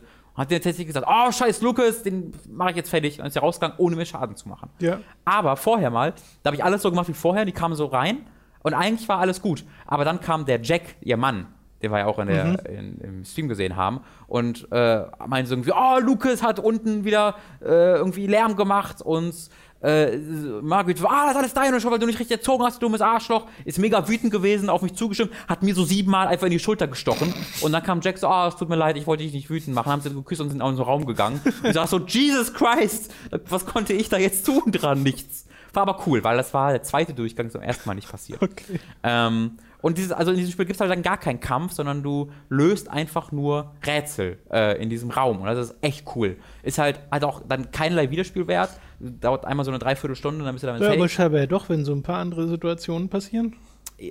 Ja, ja, aber die Lösungen sind ja immer die gleichen. Und du, ich habe auch keinen Weg gefunden, das wirklich abzukürzen. Mhm. Okay. Also ich bin dann einmal irgendwie in einer halben Stunde gestorben und musste das dann alles nochmal machen. Und du musst dann immer wieder dich hinsetzen und Mhm. Verstehe. warten, warten, bis ihr reinkommt. Äh, und das, da ist dann schon so ein bisschen Wiederholung drin. Aber äh, die Rätsel sind echt ganz cool. Äh, haben sie sich Ich mag das Konzept auch voll. einfallen gern. lassen, ist halt wieder gar kein Story-Rahmen. Und dann kommst du am Ende und dann ist halt, gehst du einfach, bist du einfach ein bisschen wie der Hauptmenü. Nee, es klingt einfach wie ein Experiment. Wir probieren das mal. Haben Ja. uns nicht Aber getraut, ins Hauptspiel zu machen. Sie haben halt so halb den Storyrahmen, weil sie sagen ja, es ist Ja, ja. Clancy. Ne? Oh, Entschuldigung, es ist Clancy. Aber dann erzählen sie trotzdem nichts drumherum. Du äh, erfährst halt, ein- du erfährst eigentlich nichts über die Charaktere, aber du siehst sie ein bisschen interagieren und das könnte man als Story sehen, aber sehe ich nicht wirklich. Also das ist auch ganz cool, aber halt recht kurz. Mhm. Äh, und ich hätte mir gewünscht, da würde noch ein bisschen mehr Kontext für gegeben. Und das dritte ist dann ein Modus namens Ethan Must Die. Äh, was du halt startest und sagen so, ah, willst du das wirklich? Du wirst hier mega sterben. War Ethan der Hauptcharakter? Ja. Ja. Äh, du wirst ja mega sterben. Und dann kriegst du einen eigenen Title Screen und da drückst du dann nicht Start Game, Start Game, sondern I'm ready to die. Und dann startest du das und dann kommt der Title Screen und sagt so, keine Sorge, wenn du keinen Bock hast hierauf, ist es viel zu schwer für dich. Äh, und dann habe ich gestartet, bin so drei Meter gerannt, dann kam so ein Gegner, hat mich einmal so angeguckt, war ich tot. Dann habe ich so, ah, okay, I see what you're doing here. Das Ding ist ein Roguelite. Äh, Ro nee, das ist äh, nicht Roguelite, sondern wirklich, das ist im Grunde so ein Rogue-Ding, wo du immer, wenn du das neu anfängst, komplett von neu anfängst. Aber wenn du stirbst, hat das so eine Dark Souls-Mechanik, dass du ein, dass wenn du zu deiner Leiche zurückkehrst, kannst, kriegst du ein Item wieder von den Items, die du vorher hast. Aber das ist zufallsbasiert, welche Items du vorher findest. Also es ist zufallsbasiert, wo welche Kisten rumstehen und welche Items da drin sind. Auch wo welche Gegner platziert sind. Und du musst dann, das ist auch wieder die bekannte Umgebung, du bist dann, musst dann irgendwie, ich musste ins Haus einen Schlüssel für ein anderes Haus finden. Weiter bin ich nicht gekommen, weil ich in dieses Haus reingegangen bin. Da war dann so ein, ein, so ein, so ein, so ein fetter Blob und der spuckt halt. Und normalerweise ist es so, dass es so ein bisschen Schaden macht, aber wenn der dich einmal anschaut, bist du direkt tot. Aber dieses Spiel ist nicht ganz darauf ausgelegt, diese Genauigkeit zu erfordern. Das heißt, du rennst da vor dem weg und hoffst dann, dass er dich nicht trifft, aber so wirklich beeinflussen kannst du es nicht, weil du ja auch nicht ausweichen Ich wollte gerade sagen, da fehlt doch dann ein Ausweichmove. Richtig. Ja. Es war dann einfach sehr frustrierend. Ich habe dann irgendwie eine Viertelstunde lang versucht Okay. und bin da, weil die, sie wussten auch mal sofort, dass ich da bin. Ich hatte auch gar keine Möglichkeit, irgendwie zu schleichen. Sodass, und ich habe auch keine Waffe an diesem Anfang. Das heißt, ich sprinte einfach durch die Gegend und versuche irgendwie den Schlüssel zu finden. Und wenn ich halt dann einmal getroffen werde, was so Hitbox-mäßig nur so halb nachvollziehbar ist, Mhm. ähm, dann bin ich halt tot. Und das hat mir nicht so wirklich Spaß gemacht. Das klingt alles sehr experimentell, bis auf das Survival-Ding am Ja. Anfang. Äh, Finde ich per se ganz, ganz gut, dass sie sich da ein bisschen was trauen und ausprobieren. Mhm. Äh, wobei ich glaube, dass man das eher hätte in kostenlosen Hm. DLC machen sollen, weil wenn du dann dafür bezahlt hast und dann feststellst, oh hey, der dritte Modus funktioniert zumindest nicht so, wie ich das gerne hätte, Mhm. Und dann spielst du nur den zweiten, der dann ja scheinbar sehr kurz ist, Mhm. und dann hast du ein survival Das denke ich mir auch, also Ethan Must Die wird für so wird für sehr wenige Leute wirklich relevant sein. Ja, ähm, wirklich wenige Leute. Der Wellenmodus aber, der funktioniert halt gut und da Mhm. kann man durchaus irgendwie drei, vier Stunden mit Spaß haben, gerade weil man das ja öfter spielen kann. Äh, und der Bedroom, Bedroom-Ding ist halt einmal so eine Stunde, dreiviertel Stunde. Ähm, und für 10, ist es 10 Euro, ist jetzt ja kein 15 oder 20 Euro Ding, ist das okay. Also ich würde jetzt sagen, ich würde es jetzt nicht unbedingt empfehlen oder ich würde jetzt keine große Empfehlung aussprechen, aber ich glaube, wer Resident Evil 7 wirklich sehr, sehr mag, für den ist das eine coole Erweiterung. okay. Ähm, und der zweite DLC, äh, im zweiten DLC haben sie angekündigt, da gibt es dann ein, einmal äh, 21 ist das eine Spiel, wo du Blackjack spielst, aber halt irgendwie mit Twists, dass du halt ja, da werden Leute Arme verlieren. ja genau, das, genau das sagen sie halt auch. Ne? Ja, ja. Du setzt halt deine, deine, deine Körperteile ein. Äh, dann gibt's äh, Ja- Jacks 55th Birthday, Birthday, wo du ihn füttern musst. Was aber dann spielerisch halt so ist, dass er in irgendeiner. Er sitzt irgendwo im, in dem Haus und äh, du musst halt durch das Haus rennen und Nahrung finden äh, und die dann miteinander kombinieren, aber man muss dann quasi managen, okay, wie viel Inventar-Space halte ich jetzt für seine Okay. Nahrung frei und wie viel für meine Skills oder für meine Waffen und kämpfst währenddessen halt auch gegen Gegner. Äh, und das dritte war, das dritte war dann tatsächlich weirdermaßen, äh, komischerweise eine Story-Part und Mhm. zwar wirklich äh, Hauptstory, weil das dann die Vorgeschichte erzählt zu Resident Evil 7. Das heißt Daughter und erklärt quasi, wie diese Baker-Familie zu dem wurde, was es ist. Also das weiß man schon, wenn man 7 gespielt hat, aber das zeigt diese Ereignisse. Ähm, also so. das ist dann wiederum ein Story-DLC, der in dem zweiten Okay. Band-Footage ist. Und dann kommt halt noch, ich glaube, Not a Hero oder No, More, no, no, no Hero Anymore oder sowas heißt das. Äh, Es ist halt dieser kostenlose Story-DLC, der dann irgendwann im Mai, April, März oder sowas kommen soll. Und dann kommt später im Jahr halt noch ein großer Story-DLC, der dann auch Geld kostet und Teil des Season Passes ist. Okay, alles klar. Ja.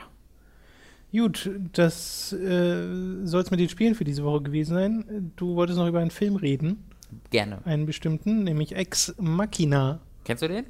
Nein, also nicht gesehen. Okay, aber du kennst. Du Ja, weißt, was es ich, ist. ich weiß, was es ist. Ähm, den wollte ich unbedingt im Kino sehen, hab's dann verpasst und wollte ihn dann unbedingt gucken und hab's immer verpasst, verpasst, verpasst. Und dann ist mir äh, plötzlich eingefallen, dass der ja bei Amazon Prime enthalten ist. Äh, den, den kann man tatsächlich, wenn, wenn ihr Amazon Prime habt, dort bei Video gucken. Und das möchte ich euch allen sehr empfehlen, weil der Film ist großartig. Äh, der kommt von äh, Alex Garland, heißt der, glaube ich. Oder Alec Garland. Kannst du mal kurz nachgucken. Das ist der, der hat das Buch äh, The Beach geschrieben. Der hat äh, ähm, äh, Enslaved, Odyssey to the West äh, mitgeschrieben als Spiel. Der hat die Drehbücher geschrieben zu 28 Days Later und Sunshine. Äh, also der hat einige echt coole Sachen gemacht, wie ich finde. Und er kann richtig was. Äh, und das war jetzt sein erster Film, den er nicht nur geschrieben hat, sondern selbst gedreht hat. Das ist wirklich sein Ding gewesen. Äh, mit Oscar Isaac in einer der Hauptrollen. Und da hat man letztes Mal schon geredet, der Herr Gleason. Wie, der hat so einen Vornamen. Kannst du vielleicht auch mal gucken. Dom Hall? Ja, genau, Domhnall Gleason. Ja. Äh, der. Alex Garland heißt Ah, er. Alex doch gar nicht, okay. Ja. Äh, Domhnall Gleeson ne, kennen jetzt vielleicht einige von euch aus dem neuen Star Wars. Da war er der General, General Hux, da war er quasi Goebbels, äh, ohne viel Subtilität. Ähm, aber das ist ein großartiger Schauspieler.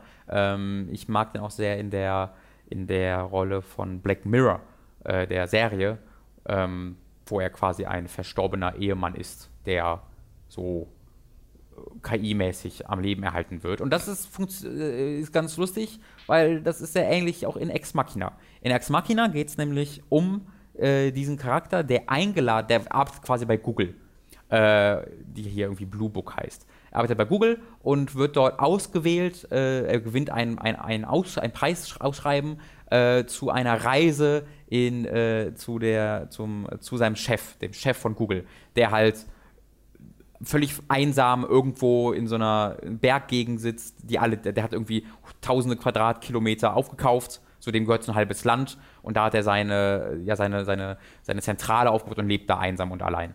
Äh, Und er wird halt gespielt von Oscar Isaac, ist halt so ein genialer Typ, der äh, dort irgendwas macht. Und der wird halt eingeladen und das ist einfach unter dem Eindruck so, ja, du kannst einfach ein bisschen Zeit mit dem Chef hier irgendwie genießen und der hat vielleicht was mit dir vor, aber hey, guck einfach, was passiert. Äh, und er kommt halt da an und das ist ah, das ist so schwierig, zu, diese, diese Atmosphäre dieses Films einzufangen, weil Oscar Isaac, der spielt, der ist eigentlich mega sympathisch. Ne? Der so, der äh, mega smart, aber auch sozial durchaus kann was und natürlich mega klug. Und der sagt ihm halt, ey, ich habe was mit dir vor. Ich möchte mit dir den, den Turing-Test durchführen. Der Turing-Test ist halt ein Test, ob ein Mensch äh, oder wenn ein Mensch nicht, äh, wenn ein Mensch mit einem Roboter kommuniziert und nicht merkt, dass es ein Roboter ist, sondern glaubt, es ist ein echter Mensch, dann hat dieser Roboter den Turing-Test bestanden. Äh, so funktioniert er. Und äh, er sagt ihm, du sollst den äh, bitte hier durchführen. Äh, ich habe eine KI erschaffen. Ähm, was natürlich schon weird ist, weil eigentlich funktioniert dieser Turing-Test nicht, wenn man vorher sagt, du machst jetzt einen Turing-Test, wenn man drüber nachdenkt. Ähm, aber dann sagt er, okay, das ist komisch, aber mache ich ja, mache ich mal mit, I guess.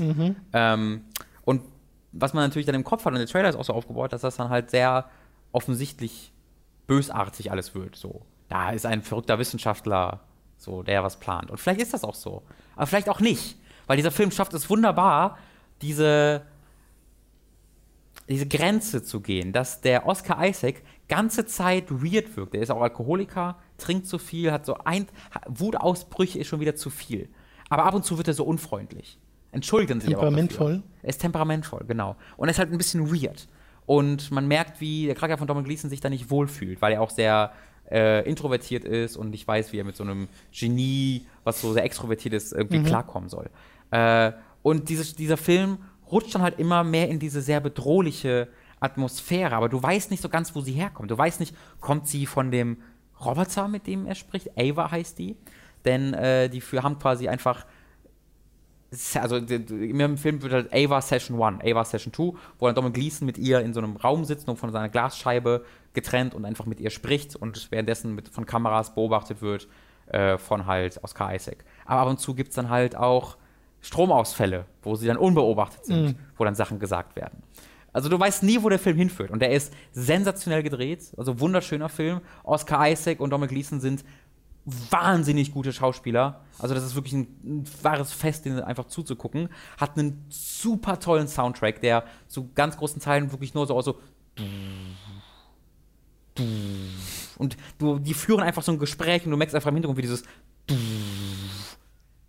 immer lauter wird und einfach so eine unglaublich einschüchternde Atmosphäre erzeugt. Das ist großartig. Ähm, hat aber auch wunderschöne Naturshots. Also du, das findet halt alles in dieser Facility, in dieser so eine, so eine Underground-Facility statt, ähm, die halt auch dementsprechend aussieht. Aber das wird dann immer wieder in Kontrast gesetzt mit diesen wunderschönen Landschaftsaufnahmen. Das funktioniert auch hervorragend. Ähm, mag ich sehr, sehr gern.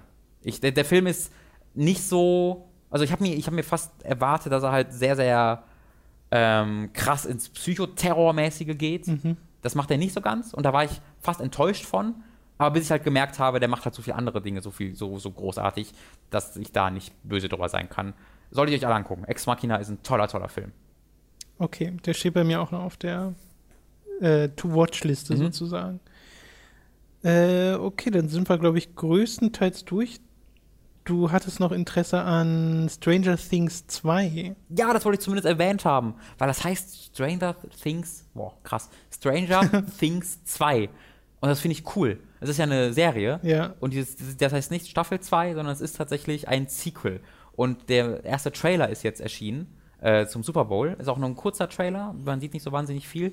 Aber es erscheint zu Halloween und es spielt auch zu Halloween. Und man sieht halt, wie diese Kids Mhm. in Ghostbusters äh, Klamotten rumlaufen, was allein schon super cool ist.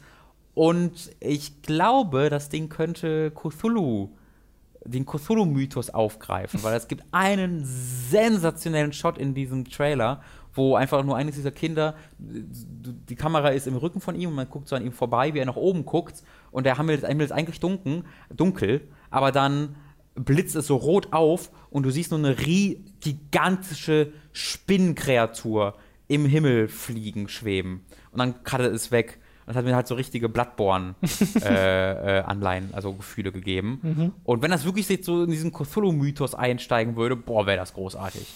Ähm, da freue ich mich sehr drauf. Das wollte ich nur kurz ansprechen. Okay. Kommt Stranger Halloween. Things 2. Ja. Halloween. Ist wirklich komisch, dass Serien. Ja, weil- weil- weil es halt- ne, es ist halt wirklich äh, ein neuer Plot. Es ist halt so, wie ein Film ein Sequel wäre. Weil wenn bei einer, bei einer Serie eine Staffel 2 ist ja oft so eine direkte Fortsetzung der gleichen Storylines, während so eine Filmfortsetzung oftmals ist gleiche Figuren. Hast Stranger in Things Staffel 1 keinen Cliffhanger? Mm, Doch hat's, aber wie ein Film Cliffhanger hätte. Also es ist nicht so wie Breaking Bad, wo du einfach eine kontinuierliche oder, oder Lost, da hast du ja auch Cliffhanger und dann erzählst du eine kontinuierliche Storyline mit den gleichen Bösewichten, den gleichen, äh, den, also die gleichen Geschichte. Und wenn du jetzt vergleichst sowas wie Mission Impossible, da hast du auch die gleichen Charaktere und sowas, aber es sind immer andere Geschichten, die da erzählt werden. Ja. Und das würde auch Stranger Things halt äh, machen in dieser Form. Also ist das, was in Staffel 1 von Stranger Things erzählt wird, in sich geschlossen? ja, ja. Achso, okay. Ja. Alles klar. Gut, dann äh, soll es das gewesen sein äh, für heute. Vielen Dank fürs Zuhören. Nächste Woche geht es dann weiter und äh, diesen Donnerstag mit dem Livestream wahrscheinlich mit Dead Rising 4. Mhm. Äh, und mal sehen, was noch. Vielleicht Kingdom Hearts. Mal gucken. Mhm. Äh, ihr könnt uns unterstützen auf patreon.com slash hook. Da kann man das monatlich finanziell tun mit einem Beitrag seiner Wahl. Wenn ihr euch dafür 10 Dollar entscheidet, bekommt ihr den Hooked on Topic Podcast alle zwei Wochen, eine Woche vor allen anderen. Und werdet in Feedback-Fragen vor allem auch äh, priorisiert berücksichtigt, ist zumindest ein Perk dieser 10 Dollar. Mhm. Bisher war es allerdings tatsächlich noch nicht so, dass das irgendwie fragentechnisch so äh, überflutet wurde, dass, mhm. da, dass wir da etwas rausnehmen mussten, groß. Ähm, also hauptsächlich bekommt ihr den Podcast eine Woche früher. Ansonsten äh, freuen wir uns noch sehr, wenn ihr unsere Amazon Affiliate Links benutzt. Den findet ihr in der Beschreibung. Wenn ihr darüber einfach was kauft, haben wir davon auch etwas. Oder ihr geht auf audible.de slash hooked und holt euch ein kostenloses Probeabo dort. Auch da haben wir etwas von, wenn ihr dort den Affiliate-Link benutzt. Wir freuen uns außerdem über positive iTunes-Bewertungen. Mhm. Das hilft nämlich dort gefunden zu werden. Und das soll es gewesen sein. Alle relevanten Links äh, zur Unterstützung findet ihr in der Beschreibung und auf unserer Website unter der Unterstützt Hooked-Seite. Vielen Dank fürs Zuhören. Hast du noch was? Ich schicke euch alle Küsse. Und die Leute, die uns mit Sehr 10 schön. Dollar supporten, sogar zwei. Krass. 10. Zwei 10? 10 Dollar pro Dollar ein. Also 20. 2 okay. plus 10. 20. Alles klar. Äh, tschüss. Tschüss. Mathe. Mathe.